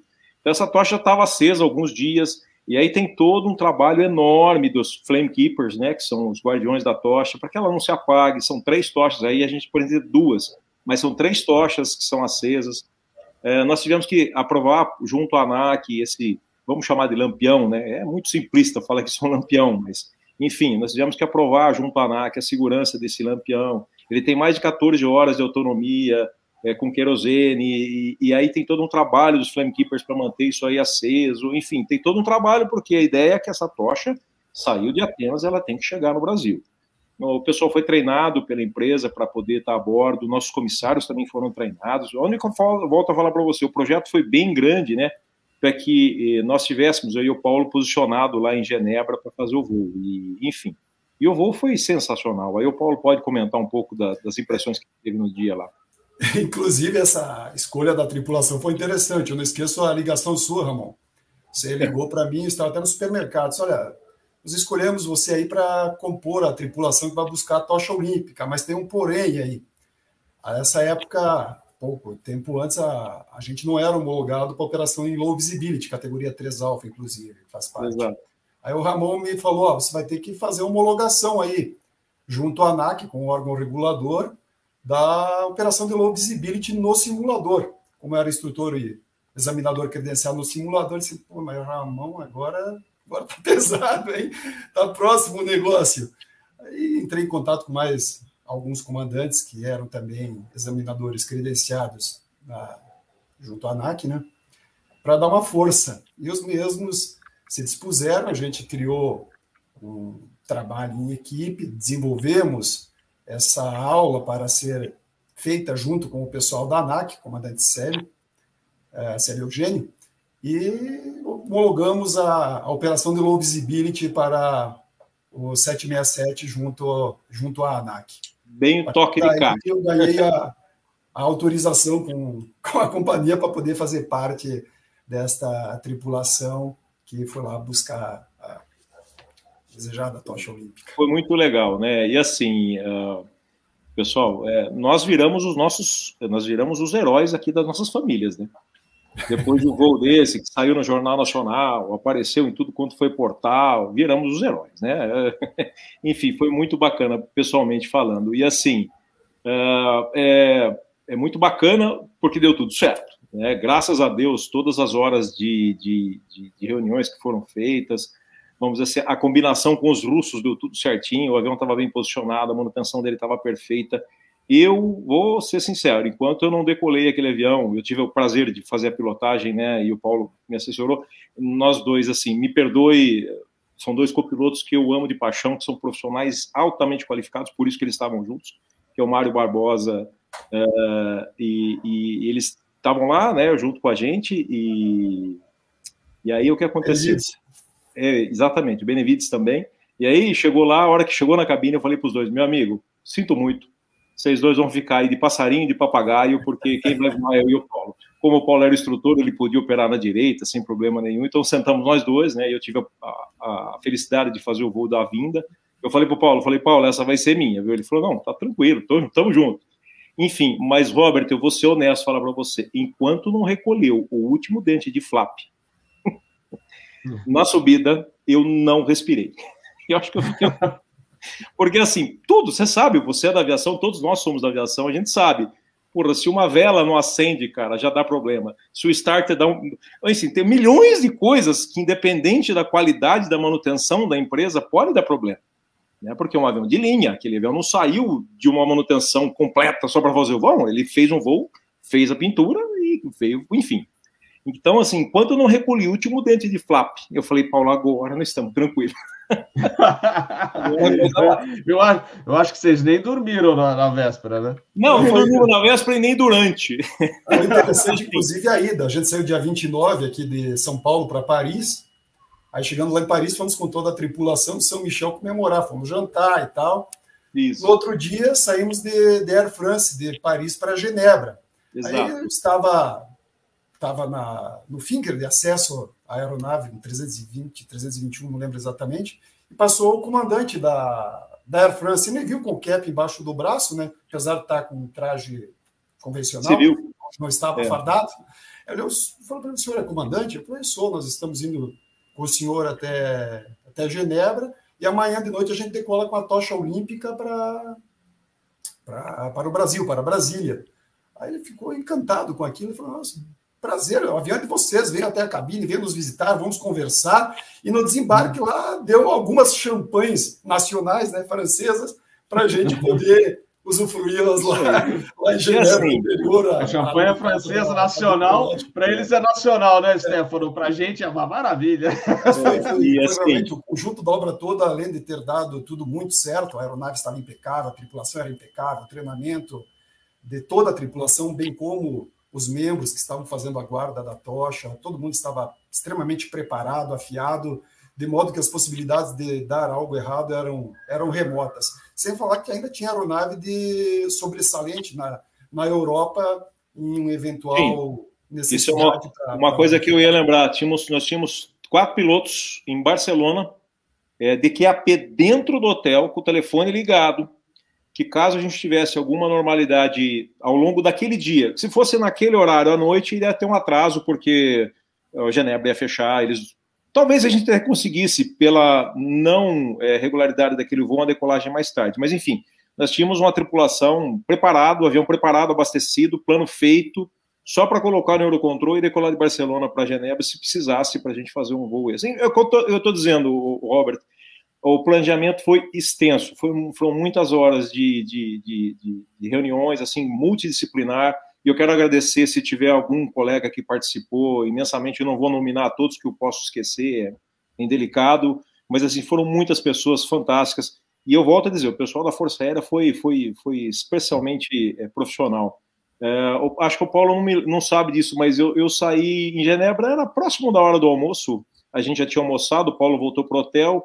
Eu saí para comprar um brinquedinho para dar de presente para meus filhos, que aliás eu tenho até hoje aqui. Aquele brinquedo é, não é mais deles, é meu, né? Porque eu lembro, cada vez que eu vejo o brinquedo, é um barco.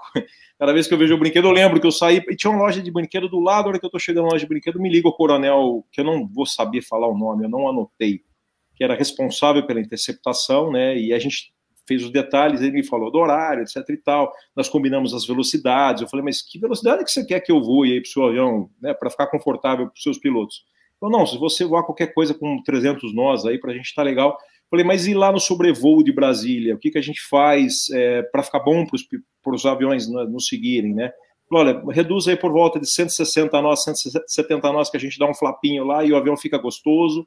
Falei, então vai ser com essa velocidade, né? Combinamos a altitude, que é sobrevoar Brasília, que foi por volta de 1.500 pés a GL. A única coisa que nós não sabíamos, nem eu e o Paulo, como seria o sobrevoo sobre a cidade. E aí eu pedi ajuda para os universitários. eles colocaram um controlador praticamente dedicado a gente, não era o, o Sindacta, era, era um controlador civil mesmo, que fez a ponte com os caças, a gente nunca falou com os caças, só os via, né? E aí eu falei, olha, eu estou chegando aqui, eu não sei como é que seria o trajeto. Ele falou, não, comandante, eu tive Toro, o senhor vai passar, ele explicou exatamente, passa no eixo monumental, o senhor vai sobrevoar sobre a esplanada, etc e tal, daí o senhor vai entrar numa perna do vento longa e a gente te aproxima e os caças arremetem e vão embora para Anápolis. Eu falei, não, assim que se assim chegue. Então foi muito bacana e e assim, a, como é um voo é, não regular e assim tão especial, é, quem já participou, né, de alguma coisa assim diferente, um translado que seja, o espírito, a, a, a alegria dos nossos comissários, mesmo dos convidados, né, nós estávamos aí com cerca de 80 pessoas, não eram muitas pessoas que foram selecionadas para a empresa, mais um, o pessoal do COB. Nossa, um voo de altíssimo astral, foi muito, muito bacana, né, Paulo? Você lembra, né? Fantástico. Show de bola. Sérgio, Sérgio gostaria de fazer uma pergunta à dupla fantástica aí? Olha, é, bom, em primeiro lugar, é, é, muito legal ouvir isso, né? E, e, saber do bastidor de como foi. Realmente eu imagino o tamanho da preparação para isso, porque não, não, tem que ter a contingência, na é verdade. Você não, um voo desse não pode ficar. Uh, então, a outra tripulação e tudo mais, fantástico. É, teve alguém aqui perguntando no, no, no grupo, eu até queria saber é, vou com, com, a tocha, o pessoal do, do, Comitê Olímpico e convidados, mas não havia passageiros, não era um voo regular, então era somente para convidados. Exatamente. A, a, empresa, depois o Paulo pode complementar, a empresa ela, ela decidiu que ela ia levar os convidados, eles decolaram é, da noite anterior de, de do Rio do, do Galeão, é, que o avião estava posicionado no Galeão, porque volto a dizer, ele foi pintado no México, aí eles esconderam né, o avião no galeão dos spotters, e deu certo, viu? por incrível que pareça, não vazou as fotos. Então o avião pousou na madrugada no galeão, levaram para dentro do hangar da VEM, esconderam lá, ficou lá escondidinho, E aquela noite ele já decolou para Genebra, então foram os, os mesmos 80 passageiros que decolaram no Brasil, eles pousaram em Genebra, participaram de um, de um o dia inteiro de atividades, teve uma, uma, uma, uma cerimônia né, de passagem da tocha, etc. e tal, e é naquele horário que era 11 horas da noite local, é, lá de Genebra, quase 11 horas da noite, 10 e meia da noite, que a gente marcou para ser o, o, horário mais tarde possível para dar certo ao sobrevoo em Brasília.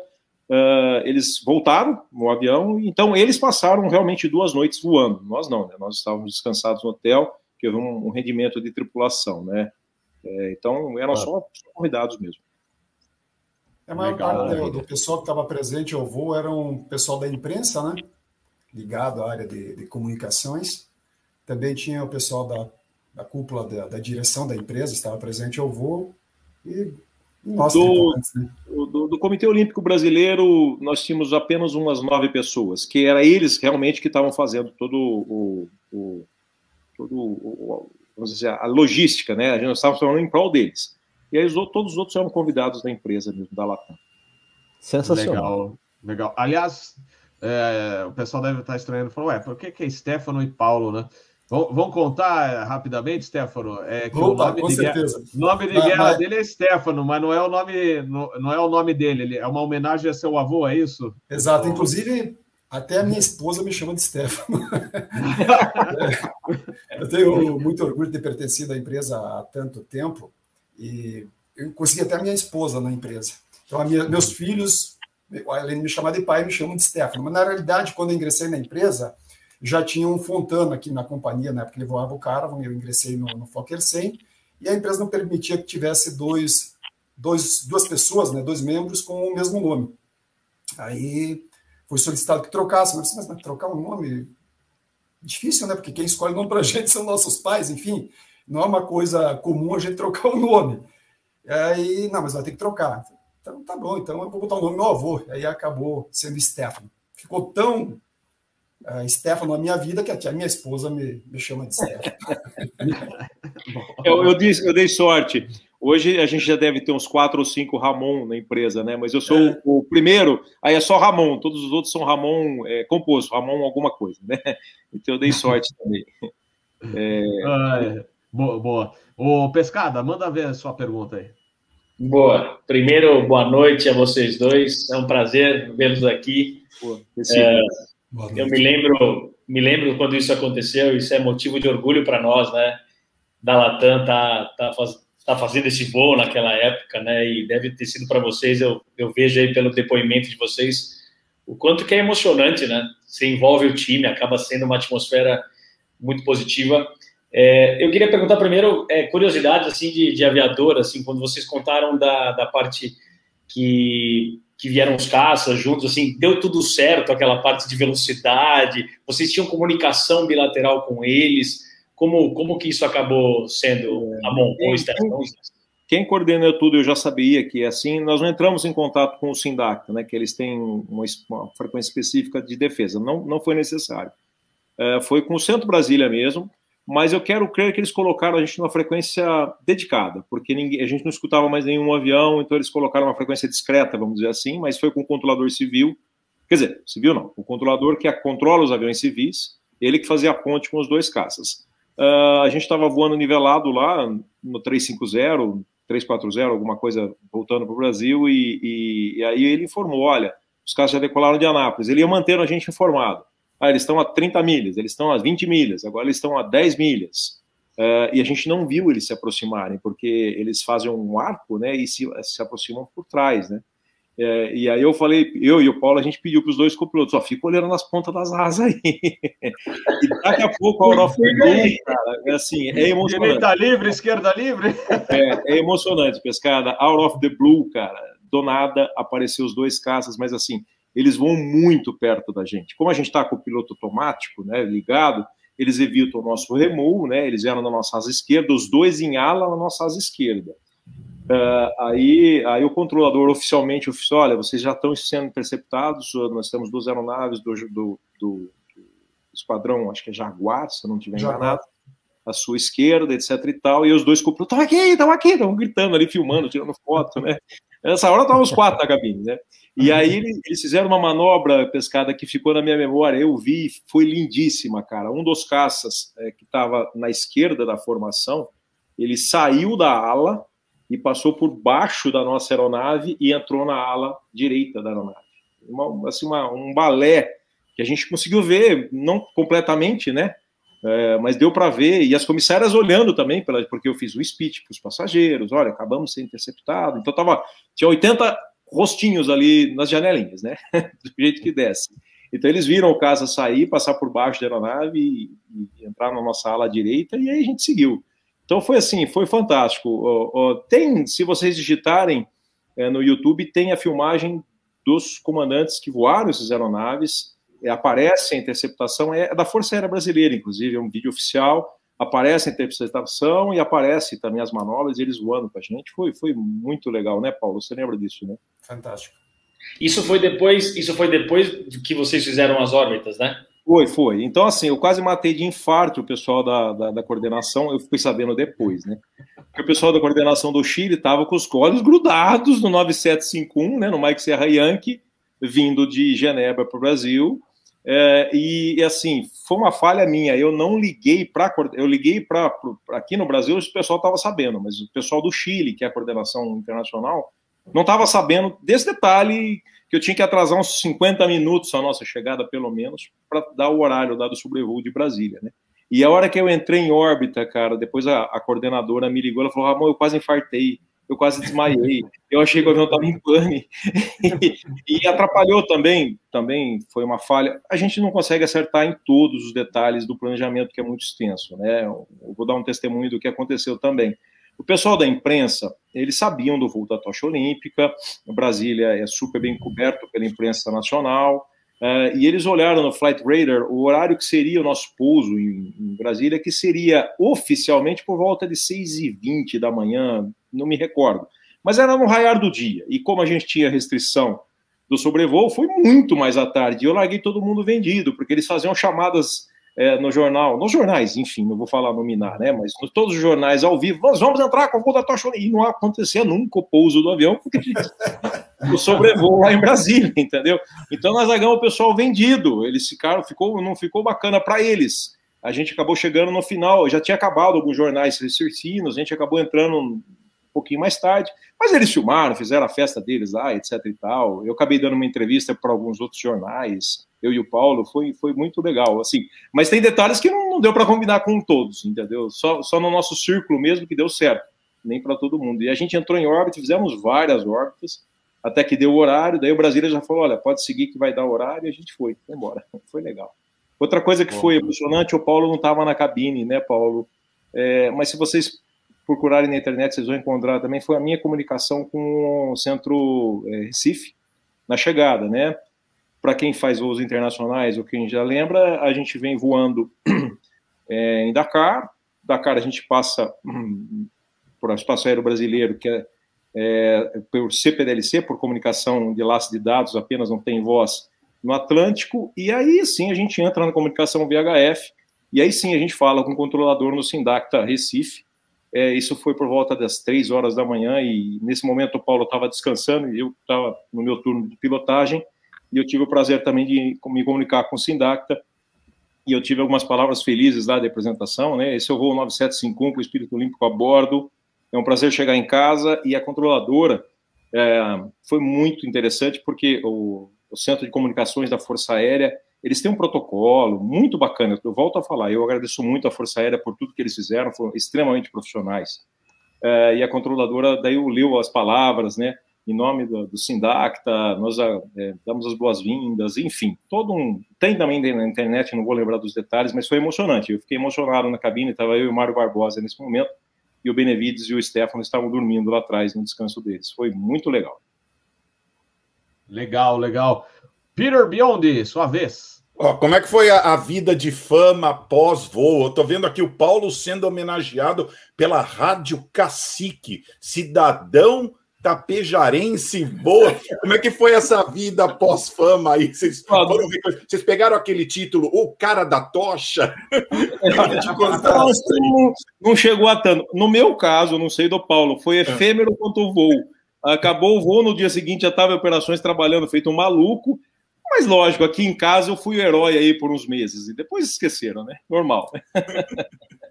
Na, na, na, cidade de onde eu venho, lá no interior do Rio Grande do Sul, na realidade, onde eu nasci, é essa cidade de Tapejara.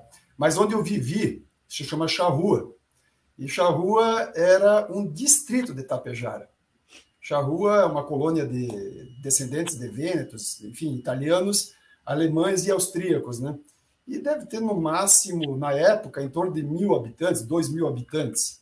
Então, você tem uma ideia do, do que é tirar um filho de colono, com muito orgulho, tive o prazer de trabalhar na, na lavoura, puxando enxada, literalmente, e um dia chegar a ponto de voar um avião wide body como comandante e trazer a tocha olímpica que veio para o Brasil. Então, isso foi realmente foi fantástico junto à comunidade, junto ao município de Itapejara, que hoje tem em torno de 25 mil habitantes, e realmente me tornei um ídolo na, na, na pequena vila de Charrua e Itapejara e toda, toda a região norte ali do, do Rio Grande do Sul devido a esse feito inusitado, digamos assim. Mas foi comovente e tal, mas sem nenhum deslumbre, foi, foi, foi dentro dos limites. Muito legal. Legal, legal. Bom, nossa, o pessoal aqui está vibrando aqui no, no chat, né? Muita gente já já estão escutando a fonia, né? Inclusive do voo chegando é, lá em Brasília, né? Que acho que está disponível via internet. Ah, bastante. Tá, tem tá muito, muito, material, tem muito material. Tem uma entrevista que eu dei para um órgão do governo. Tem muito material no, no YouTube ainda, muito legal. Nós tínhamos uma filmagem nossa, mas nós, nós perdemos, eu e o Paulo nós perdemos, que foi uma pena. Nós tínhamos Caramba. filmado a aproximação e o pouso, e nós fizemos uma, um mix né, é, do, desse voo, com a gente pilotando o avião até o pouso. Foi muito bacana, eu queria dividir com vocês, mas realmente eu não sei onde é que foi parar, nem o Paulo, acho que a gente perdeu aí nos, da, da, da internet. Foi uma pena. Que pena. Bom, deixa eu ver se eu consigo só mais uma vez apresentar aquelas fotos, só para a gente, antes de, de ir para o encerramento, é, a gente sempre fala, né, que se pudesse, ficava a, a, noite inteira aqui só relembrando, né, mostrando essas fotos. Mas deixa eu ver se eu acho aquela foto, olha, da tripulação, eu não sei se vocês gostariam de comentar, falar um pouquinho da trip aí para o pessoal. Sim, é, esse aí, é, depois que todo mundo já foi embora, nesse momento a gente já tinha terminado o nosso, nosso voo, nosso serviço, a gente já tinha feito todo o protocolo de praxe, porque não aparece nas fotos, mas no pé do avião tinha um pedestal, tinha um mini, uma mini pro cerimonial, né, que desceu o presidente do COB, desceu os atletas, etc e tal, e assim que o pessoal saiu, porque as atenções foram todas para a tocha e foram daí para lá para a esplanada dos ministérios, onde a presidente iria recebê-la. Né? A gente terminou tudo, fechamos o avião, enfim, entregamos a chave da máquina para o mecânico que ele ia fazer o shutdown na máquina, a gente desceu e aí nós nos posicionamos para tirar uma foto realmente de lembrança, né, é, de todo, toda a tripulação, para a gente saber quem estava, porque a memória é fraca, né, a gente vai, vai esquecendo quem são as pessoas, né, e essa, essa foto também é mais uma das fotos que foram icônicas, assim. Aquela foto da escada foi usada muito, acho que o Pescara deve lembrar disso aí, aquela foto da escada tem uma outra foto que acho que não tá, a gente não mandou para vocês, que a gente está um pouco mais alinhado, aparece um pouco mais a tripulação, né? E apesar de aparecer o, a imagem da Latam, e ela foi usada aqui muito dentro da empresa, né? Para os próximos funcionários saberem que, que nós participamos, né? Então foram fotos icônicas assim. E ah, e tem a historinha da bandeira, né? Tem a historinha da uhum. bandeira que, eu, que eu, eu e o Paulo, a gente, claro, eu vou ser bem honesto, eu Deixa fui. Ela tá aqui, estou procurando, mas não achei ainda. Tá aqui no, no, no meio, né? Que você, é, tem uma que o Paulo está carregando. Uma boa. Essa é, bandeira. Eu vou, eu vou, achar, vou achar. É, essa bandeira, é, história curta para a gente ir para o encerramento. É, é, claro que eu, eu, e o Paulo nós somos influenciados aqui, por aquela imagem maravilhosa do Romário na chegada, é, acho que final de campeonato Copa do Mundo, no MD11 da Varig, da extinta Varig, que ele foi para a cabine, etc. e tal. Eu lembrei daquela imagem, eu falei, Paulo, será que a gente não conseguiria levar uma, uma bandeira do Brasil, etc e tal? Só que assim, a hora que eu lembrei isso, já era os 49 do segundo tempo, a gente já estava embarcando para ir para, enfim, para Genebra, né? Mas eu consegui, através dos contatos, a gerente da base do Galeão à época era uma pessoa fantástica, aliás, ela é uma pessoa fantástica, não sei exatamente onde ela se encontra hoje. E ela falou: Não, eu tenho uma bandeira, eu vou colocar dentro do avião. Vai estar dentro da cabine do avião. E estava. Quando nós entramos no avião lá em. em a bandeira estava lá. Então, assim, nós pousamos, abrimos a, a, a janela do avião e viemos uma, batendo a bandeira. Então, foi muito, muito bacana, assim. E o Paulo se apaixonou pela bandeira. E ela está guardada comigo até hoje. E o Paulo ficou com ela o tempo inteiro, né, Paulo? Ah, guardei legal. Essa primeira foto anterior se mostrou foi a saída lá de Genebra à noite que estava com ela. E aí, Isso. quando a gente pousou, taxiando, eu vim inicialmente é, com ela para fora da aeronave, via janela do lado direito, aí dá para ver na filmagem. Tem um no YouTube, acho que tem no meu, no meu canal, no meu canal não, tem um canal lá que a minha filha criou, tem uma filmagem relacionada a, a essa montagem que tu falou, Ramon. Difícil é, é achá-la agora. Isso aí. Foi muito, muito legal. Gente, assim, para ir para o encerramento, Robert, para você ficar à vontade, é, a aviação, para quem está começando agora, quem não segue, tem vontade de ser aviador, ela, ela, ela é, é uma caixa de surpresas. A gente nunca sabe os caminhos que Deus, né, eu acredito em Deus, nos coloca. É, eu nunca na minha vida, eu vou dar um testemunho pessoal, é, nunca na minha vida, nunca, absolutamente, por, por ser da TAM, eu tenho 26 anos de empresa, ou seja, segresso da TAM, depois participar da formação da Latam. É, primeira coisa que eu vou ser honesto falar para vocês, gente, eu nunca na minha vida imaginei que ia voar um Boeing na minha vida. Porque nós tínhamos Fokker 100, depois a gente foi todo para a família Airbus, vocês conhecem a história da TAM, e de repente, em 2014, apareceu o 767 na minha vida, enfim, estava voando um outro equipamento, fui convidado a voar o 767, acabei indo lá e assim as coisas começaram a acontecer numa velocidade muito rápida. Fui convidado a participar em um período é, específico em operações para ajudar no, no, equipamento. Apareceu esses voos de outros translados. Então, assim, gente, acreditem no poder é, da vontade, acreditem no poder de se prepararem do estudo, acreditem é, que vocês conseguem chegar aonde vocês quiserem. Eu e o Paulo, nós somos de família simples, como a grande maioria que voa no Brasil hoje. É, nós tivemos um sonho lá atrás, nós perseguimos, demos sorte, porque o Peter, que está aí, conhece a aviação como um todo, sabe que depende muito da sorte, de você estar tá no lugar certo, na hora certa, na empresa certa, que empresas fantásticas, infelizmente, não deram certo e profissionais fantásticos não foram para frente, ou tiveram que recomeçar, se reinventar, mas nós estávamos no lugar certo, na hora certa, mas com a capacidade também de entregar o que a empresa precisava. E por conta disso apareceu essas oportunidades. Essa é uma, mas a gente tem outras histórias interessantes para trazer para vocês, de translados, etc e tal. Então, assim, acreditem no potencial, acreditem em vocês mesmos, persigam seus sonhos, não deixem que dinheiro, condições financeiras se interponham. E, e nem em pessoas que, existem muitas pessoas que tentam colocar barreiras na nossa frente para que a gente persiga a aviação. Supere-as, atravesse-as, passem por cima e consigam que vocês vão conseguir ser exatamente o que vocês quiseram na aviação, tanto quanto eu e o Paulo. É, eu acho que depois dessa passagem pelo 767, tudo que veio depois, os aviões que eu já voei, que estou voando, enfim, vai e volta, acaba sendo um, um, um, a mais, né? Porque foi o ponto alto, com certeza, da minha carreira, foi fazer esse voo. Foi uma coisa assim que marcou a minha história. Parabéns, parabéns pelo depoimento, excelente mensagem. Ramon, muito obrigado fantástico. Eu, achei, eu achei até que o Ramon ia chorar, Bob. Não, não, mas isso aconteceu. Olha, mas, mas, eu estou emocionado. é isso aí. Parabéns, é foi linda mensagem mesmo. É muito bacana você falar isso, que aqui tem, acompanha um monte de gente, né, Ramon, que está começando na carreira, e a gente acompanhou aqui com essa pandemia sem vergonha, o quanto de gente fala, puta, não vou começar, meu, e agora? A aviação é. vai demorar. Né? E, você falou, e aquilo que você falou assim, é, de estar pronto, né? Isso a gente tem falado muito, né? Quando conversa com as pessoas, cara, se esse momento tá ruim, é o momento de você ficar pronto, né? Porque a hora que aparecer, cara, você tem que estar tá pronto. Porque daí você fala, putz, não vou poder ir no voo da tocha lá porque venceu minha nota de inglês, venceu, sabe? Já imagina, você podia ter perdido esse voo. Exatamente. É, Exatamente. é verdade. Então, assim, é, nisso que o Pescara está falando, para quem está começando na aviação, eu tenho um, um feeling é, muito grande que nós estamos de novo próximos a ter uma falta de aviadores, porque nós estamos indo para quase o terceiro ano de não formação, e a não formação que eu falo Não é a formação de aeroclube, que essa em alguma escala ainda está existindo. Mas, gente, faz dois anos, indo para o terceiro ano, que a gente não acumula a hora de voo com os aviadores iniciais. Isso vai ser cobrado um preço da aviação comercial lá na frente. É, então, assim, estejam prontos que as janelas de oportunidade vão aparecer. Perfeito, muito bom, Ramon. Stefano, é, tô, já, tô, já, pessoal, é, ô, Stefano, eu estou considerando, depois dessa mensagem do Ramon, já é o início da nossa rodada final para encerrar o episódio, que normalmente a gente encerra o, o episódio do Asa News claro. toda semana com mensagens de cada um, encerrando com o Peter, né?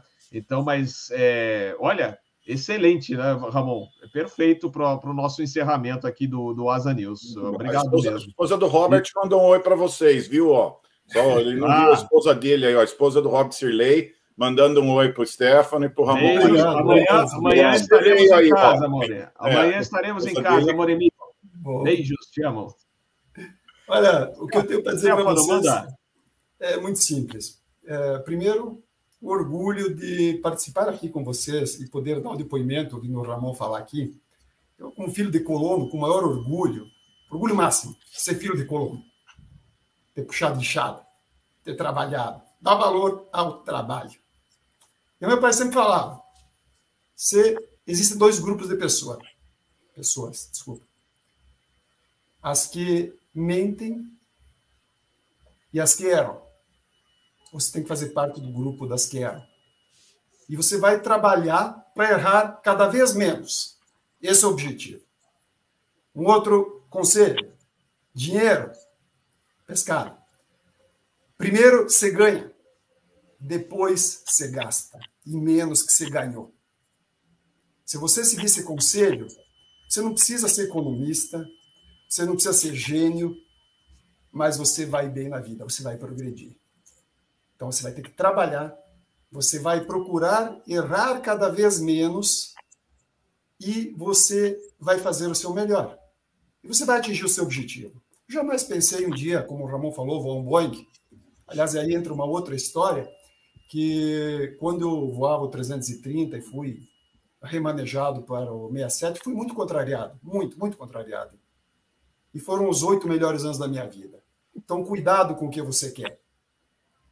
O que você quer é o que você almeja, o que você deseja, mas não é o melhor necessariamente. Eu sou prova disso. Hoje eu estou voando 320, estou super contente voando 320. Tem algo que diz que é para mim estar aqui. Então, estou tô, tô bem, estou feliz. Então, conforme o Ramon comentou, eu acho que agora é hora de dar o gás para entrar na aviação, que amanhã as coisas já estão mudando. Amanhã vai ter o pico novamente e as pessoas que estiverem preparados para esse pico, que fizerem o seu melhor, que procurarem errar menos, vão estar colocadas e vão ter um futuro progressor. Então, eu, é isso que eu desejo a todos. Obrigado pela atenção de todos vocês, a todos que estão nos assistindo, que venham nos assistir futuramente. Obrigado, foi um prazer estar aqui com, convosco. Nós que agradecemos. Fantástico, Stefano. Também outra mensagem maravilhosa aí para o nosso encerramento e agradeço é, de coração a presença de você, do Ramon também, a sua presença, é, fantástico. E é, lembrar que os nossos voos foram fantásticos, né? Esse privilégio que eu tive de, de voar contigo foi muito legal e troca de conhecimentos, etc. Muito bom. Fora as nossas refeições, as nossas saladas no aeroporto, não é verdade? Nosso tour, nosso tour gastronômico aí com o meu instrutor, Bob, aí foi, foi, muito bom, valeu a pena, obrigado. Beijão da esposa. valeu, valeu. Sérgio, suas considerações finais. É, em primeiro lugar, é, Bob, fica atento nas mensagens da coordenação aí, viu? Porque depois. Ah, não, pois é, pois é. Mas olha, foi, foi fantástico ouvir aí os comentários e, e, as informações do comandante Ramon, comandante Stefano. Prazer em, em, conversar com vocês e ouvir essa história, é realmente emocionante. Agora, ter vivido isso de dentro da cabine deve ter sido assim realmente sublime. Então, é, é, é algo para guardar. E na linha do que o comandante Stefano estava dizendo, a verdade é bem essa: na vida a gente tem que trabalhar, dar o melhor de si, porque agora há pouco o Ramon falou, a gente deu sorte também. Só que a sorte é a oportunidade encontrando a pessoa preparada. Se a pessoa não está preparada, não adianta nada ter a oportunidade, não é verdade? E aí eu lembro uma outra coisa que meu pai me falava: falava assim, filho, quanto mais eu trabalho, mais sorte eu tenho. então é o que a gente tem que fazer. Obrigado mais uma vez por estar aqui e até a próxima. Até. Valeu, Sérgio. Pescada. Bom, obrigado vocês dois de estar aqui com a gente, Ramon e Stefano. Muito bacana ver vocês, ouvir as palavras em quem a gente acompanhava ali de copiloto, daí depois de comandante. Vocês são duas ótimas referências e as palavras de vocês são sábias. Tanto aqui o Ramon falou, aqui o Stefano falou, minha esposa é, também é, filha de colono do interior de Caxias do Sul, e quando eu fui para lá e conheci e, e, vi a origem deles, e eles se sentiam um pouco com vergonha, pensando assim, nossa, vai vir um comandante aqui falar comigo. Eu falei, não, não, não, o senhor não entendeu nada. Não, não aqui não tem nenhum comandante, aqui claro a gente tem, aqui a gente é gente. E eu fui atrás do que eu sonhei desde menino e conquistei. Então, assim, é, não existe motivo mesmo, e eu achei muito bonito você falar, pô, com orgulho, até me emociona, porque é bonito, velho, é bonito, é uma vitória, é bonito o que vocês fazem, parabéns, é, foi um prazer ter vocês aqui, e Obrigado. você tá, tá com vontade, está buscando as suas coisas, está realizando, parabéns. Obrigado pelos depoimentos. Obrigado, Pescada. De coração. Obrigado, Pescada. Aliás, lembrando também, minha esposa que está aqui no chat, né? Ela também vem do interior do Rio Grande do Sul, né? E ela fala, né? Nunca esperava que um dia ia para o voo, né? Ela foi comissária durante anos, né? Na TAM e Latam? Há mais de 20 anos, fez os voos inaugurais aí em Nova York, fez o voo inaugural é, de Caxias, né? A Catana fez Caxias do Sul, né? Então, ela fez o voo inaugural, que mais é, também participou do voo inaugural de Londres. Então, ela falou assim: imagina, nunca, de, é, assim, ia para o aeroporto de vez em quando olhar um avião, mas jamais pensei que eu chegaria, né? Na, num ponto tão alto da, né, da, na aviação, e então todos conseguem chegar se tiverem a vontade de chegar. Fantástico. E aí vocês é, trouxeram essas mensagens que é muito bom para quem está assistindo a gente, não só para quem tem sonho na aviação, qualquer sonho na vida, né, na qualquer carreira, vale para todas as carreiras isso aí. Agora vamos para o encerramento, grande finale. Vamos para você, Peter Biondi, com a sua mensagem no Asa News. Bom, sempre, eu sou, caso eles não saibam, eu sou capelão aqui no aeroporto de Atlanta, né? Então, uma das minhas uh, funções aqui é animar as pessoas, uh, dar uma palavra de, de encorajamento às vezes, né? Mas uma coisa que eu acho muito bonita da aviação, e essa semana foi a semana do amigo, né? Foi o dia do amigo essa semana, né? Que eu acho muito bonito essa coisa da amizade que a gente tem da aviação, né? Como essas, essas atividades, por exemplo, né? Colocam dois amigos aí, que nem a gente está vendo hoje, para o resto da vida, né? Estão aqui de novo, quatro anos depois, participando de um programa. Isso é uma coisa muito bonita que eu vejo da aviação, né? Essa oportunidade de amizades, né? Eu converso com algumas pessoas assim, tem tantos amigos, ah, eu tenho um amigo isso, eu tenho um amigo aqui. Então, isso é muito bonito, né? Então, foi uh, o dia do amigo essa semana, né? Então, eu só queria falar como é importante essa, esse negócio, né? Às vezes, com essa vida corrida, a gente tenta, a gente pode negligenciar amizades, né?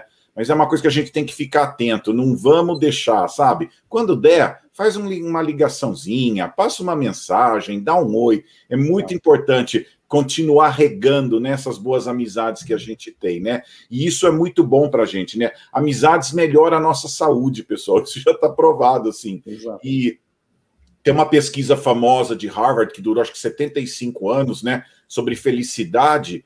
E eles foram ver que as pessoas que eram bem felizes depois de, da, da vida toda, assim, eram pessoas que tinham vários amigos, vários uh, contatos uh, emocionais com amigos, com, uma, com família, né? Então é muito importante. A gente precisa um do outro. O maior problema na vida é a gente achar que a gente vai fazer tudo sozinho. Não, pessoal. A melhor coisa é depender um dos outros, né? Eu gosto de ler a Bíblia, né? Também, né? Até Jesus escolheu andar com 12 amigos lá, né? Jesus não andava sozinho, não. Ele tinha amigos e, e eu acredito que, embora não está na Bíblia, eles iam dar risada junto também, se divertir, né? Então, como isso é importante, né? Até Jesus deu esse exemplo assim de andar com amigos, né? E, Então, e também está provado que tem bons amigos vivem mais, viu? As pessoas que têm boas amizades, elas, elas vivem mais, e, e a pesquisa isso, né? E tem uma outra que um cara falou, né? Quem tem bons amigos nunca vai precisar de psicólogo, de remédio, de nada, pessoal. Amigo cura qualquer coisa, sabe? E muita gente aí que está atrás de, de, de, tratamento disso é porque não tem bom amigo. Se você tem bom amigo, você não vai ter isso, né? Então, minha mensagem de hoje é essa, pessoal. Vamos valorizar as amizades, sabe? A gente está num mundo que às vezes está pondo as pessoas longe uma das outras, sabe? E você fica aí ligado só em assistir coisas, assim, né? Então, às vezes, tem que parar de vez em quando e lembrar: puxa, quanto tempo, né? Eu não ligo para o Ramon, né? Quanto tempo não liga para o Estel? Quanto tempo eu não ligo para esse, né? A gente tem que recuperar isso, porque o mundo está tentando atrapalhar, pôr as pessoas longe. E a gente tem essa tecnologia hoje para fazer o contrário, pessoal. Vamos de vez em quando parar um pouquinho da vida corrida, eh, chamar um amigo, né? Eu gosto do Robert, o Robert é tomador de café. Eu falei, precisa arrumar um emprego de verdade qualquer hora, porque só, só viaja aí para tomar café. Mas imagina, tem um voinho, 15 minutos, para com alguém, toma um cafezinho, pessoal não custa nada, né? Mas isso é quando você põe amizades em primeiro lugar e amizade fazer parte da sua vida, né? Então é muito importante. O mundo vai tentar colocar a gente sozinho por aí, mas a gente tem que lutar, ir atrás, lembrar daqueles amigos que a gente não, não, não vê há muito tempo, mas que foram importantes nas nossas vidas, né? Quantas pessoas, assim, em certo momento, foi um amigo essencial que a gente precisou e nos ajudou naquele momento, né? A gente não sabe, né? Às vezes aquela pessoa está até passando um momento difícil hoje, né? Então é bom às vezes para, pô, deixa eu ver esse cara, me ajudou tanto quando eu estava na escola aprendendo, né? Então é muito importante hoje, sabe? A semana do amigo, vamos lembrar de valorizar, pôr amizades em primeiro lugar e, e, cultivar amizades, tá bom? Então, muito obrigado, Pescada, Sérgio, Stefano, Paulo, né? Obrigado. Amon, Robert, obrigado pelo convite, amigos do chat. Eu já adotei, todo o pessoal do chat aqui é amigo. São todos não, amigos. É obrigatório Aliás, ser amigo. amigos, né? Vários amigos aí, né, Peter? Exatamente, já adotei né? todos os amigos aqui, tá? Mas o essa é a minha mensagem, tá aí. Pessoal. Muito obrigado, Peter. Fantástico. Nossa, eu, Captain Bob, matéria de amigos, né? Desde criança, sempre fiz muitas amizades, né? É, eu curto muito isso, Peter, e é o que dá uma das coisas que a gente tem na, na vida, né? Que dá muita alegria, né? Você encontrar um amigo, bater papo. Então, é, nossa, hoje mesmo, né? A gente cruzou com o Marcos Luiz, né? Encontramos o Marcos Luiz, que é um amigo nosso aqui do canal é, conseguimos né, almoçar juntos, então é, é, super legal essa amizade que a gente cultiva, né? É, Daniel Ribas, grande abraço, Daniel Ribas. Nos encontramos no café da manhã lá no, no hotel de Fortaleza. Então, mais um grande amigo do Captain Bob, que também participa aqui é, do canal Asa. Então, a gente tem muitos amigos. Aí, Pablo, a família Pescada em peso aí, grande abraço para vocês, obrigado aí pela participação. Tem que ajudar, né, é... né, Pescada? É isso aí, é isso aí. E o, o George, o George, grande abraço, George Schneider, né, que também é, é, do voo, grande abraço, e toda a galera aí que é aficionada, né, que curte né, o canal Asa e os, os amigos que estão aqui na tela. Ramon, Stefano, Sérgio, Pescada. Peter, muito obrigado pela participação neste Asa News. É, com relação à programação da semana que vem, ainda não fechei, porque a gente está no final do mês e a gente tem que aguardar a publicação de escala, que deve acontecer amanhã, né? Mas aí eu consigo confirmar, provavelmente Asa News no domingo que vem, no mesmo horário, né? Pelo, pelo que eu estou vendo aqui da escala, mas eu confirmo com vocês. E aí, terça-feira, a gente teria um fly safe, não sei se vai rolar né? apesar que a gente já tenha uma equipe pronta né, para as 9 horas da noite, mas como eu estou muito tempo fora de casa e estou uh, voltando com as crianças para o Rio Grande do Sul amanhã, então, e são dois dias só, né? segunda e terça, quarta eu já volto para São Paulo para assumir voo. Então, é, eu acho que provavelmente eu vou adiar um pouco esse fly safe para curtir mais a família, né? E, e, também né, os amigos que a gente tem lá no Rio Grande do Sul. Aliás, mandar um abraço ao meu cunhado lá que está fazendo aniversário, o Gaspar, que tem um, um restaurante fantástico lá em Tupandi, o velho casarão. Um grande abraço, Caba. Valeu. Bom, pessoal, muito obrigado. Boa noite a todos. Tenham uma boa semana. Foi show de bola, que conversa legal, é, emocionante, eu diria, e, e vários é, pontos aqui do nosso bate-papo. Agradeço aí essa conversa de hoje. Eu acho que realmente mexeu com muita gente. Eu estou vendo aqui no chat que o pessoal estava bastante emocionado junto conosco aqui. É, então, muito obrigado mesmo. E boa noite a todos. E a gente vai falando né? nas redes sociais, Instagram aí do canal Asa, no Twitter ou no LinkedIn. Eu vou divulgar a programação assim que a gente confirmar aí a partir de amanhã, tá bom? Muito obrigado, boa noite a todos. Valeu!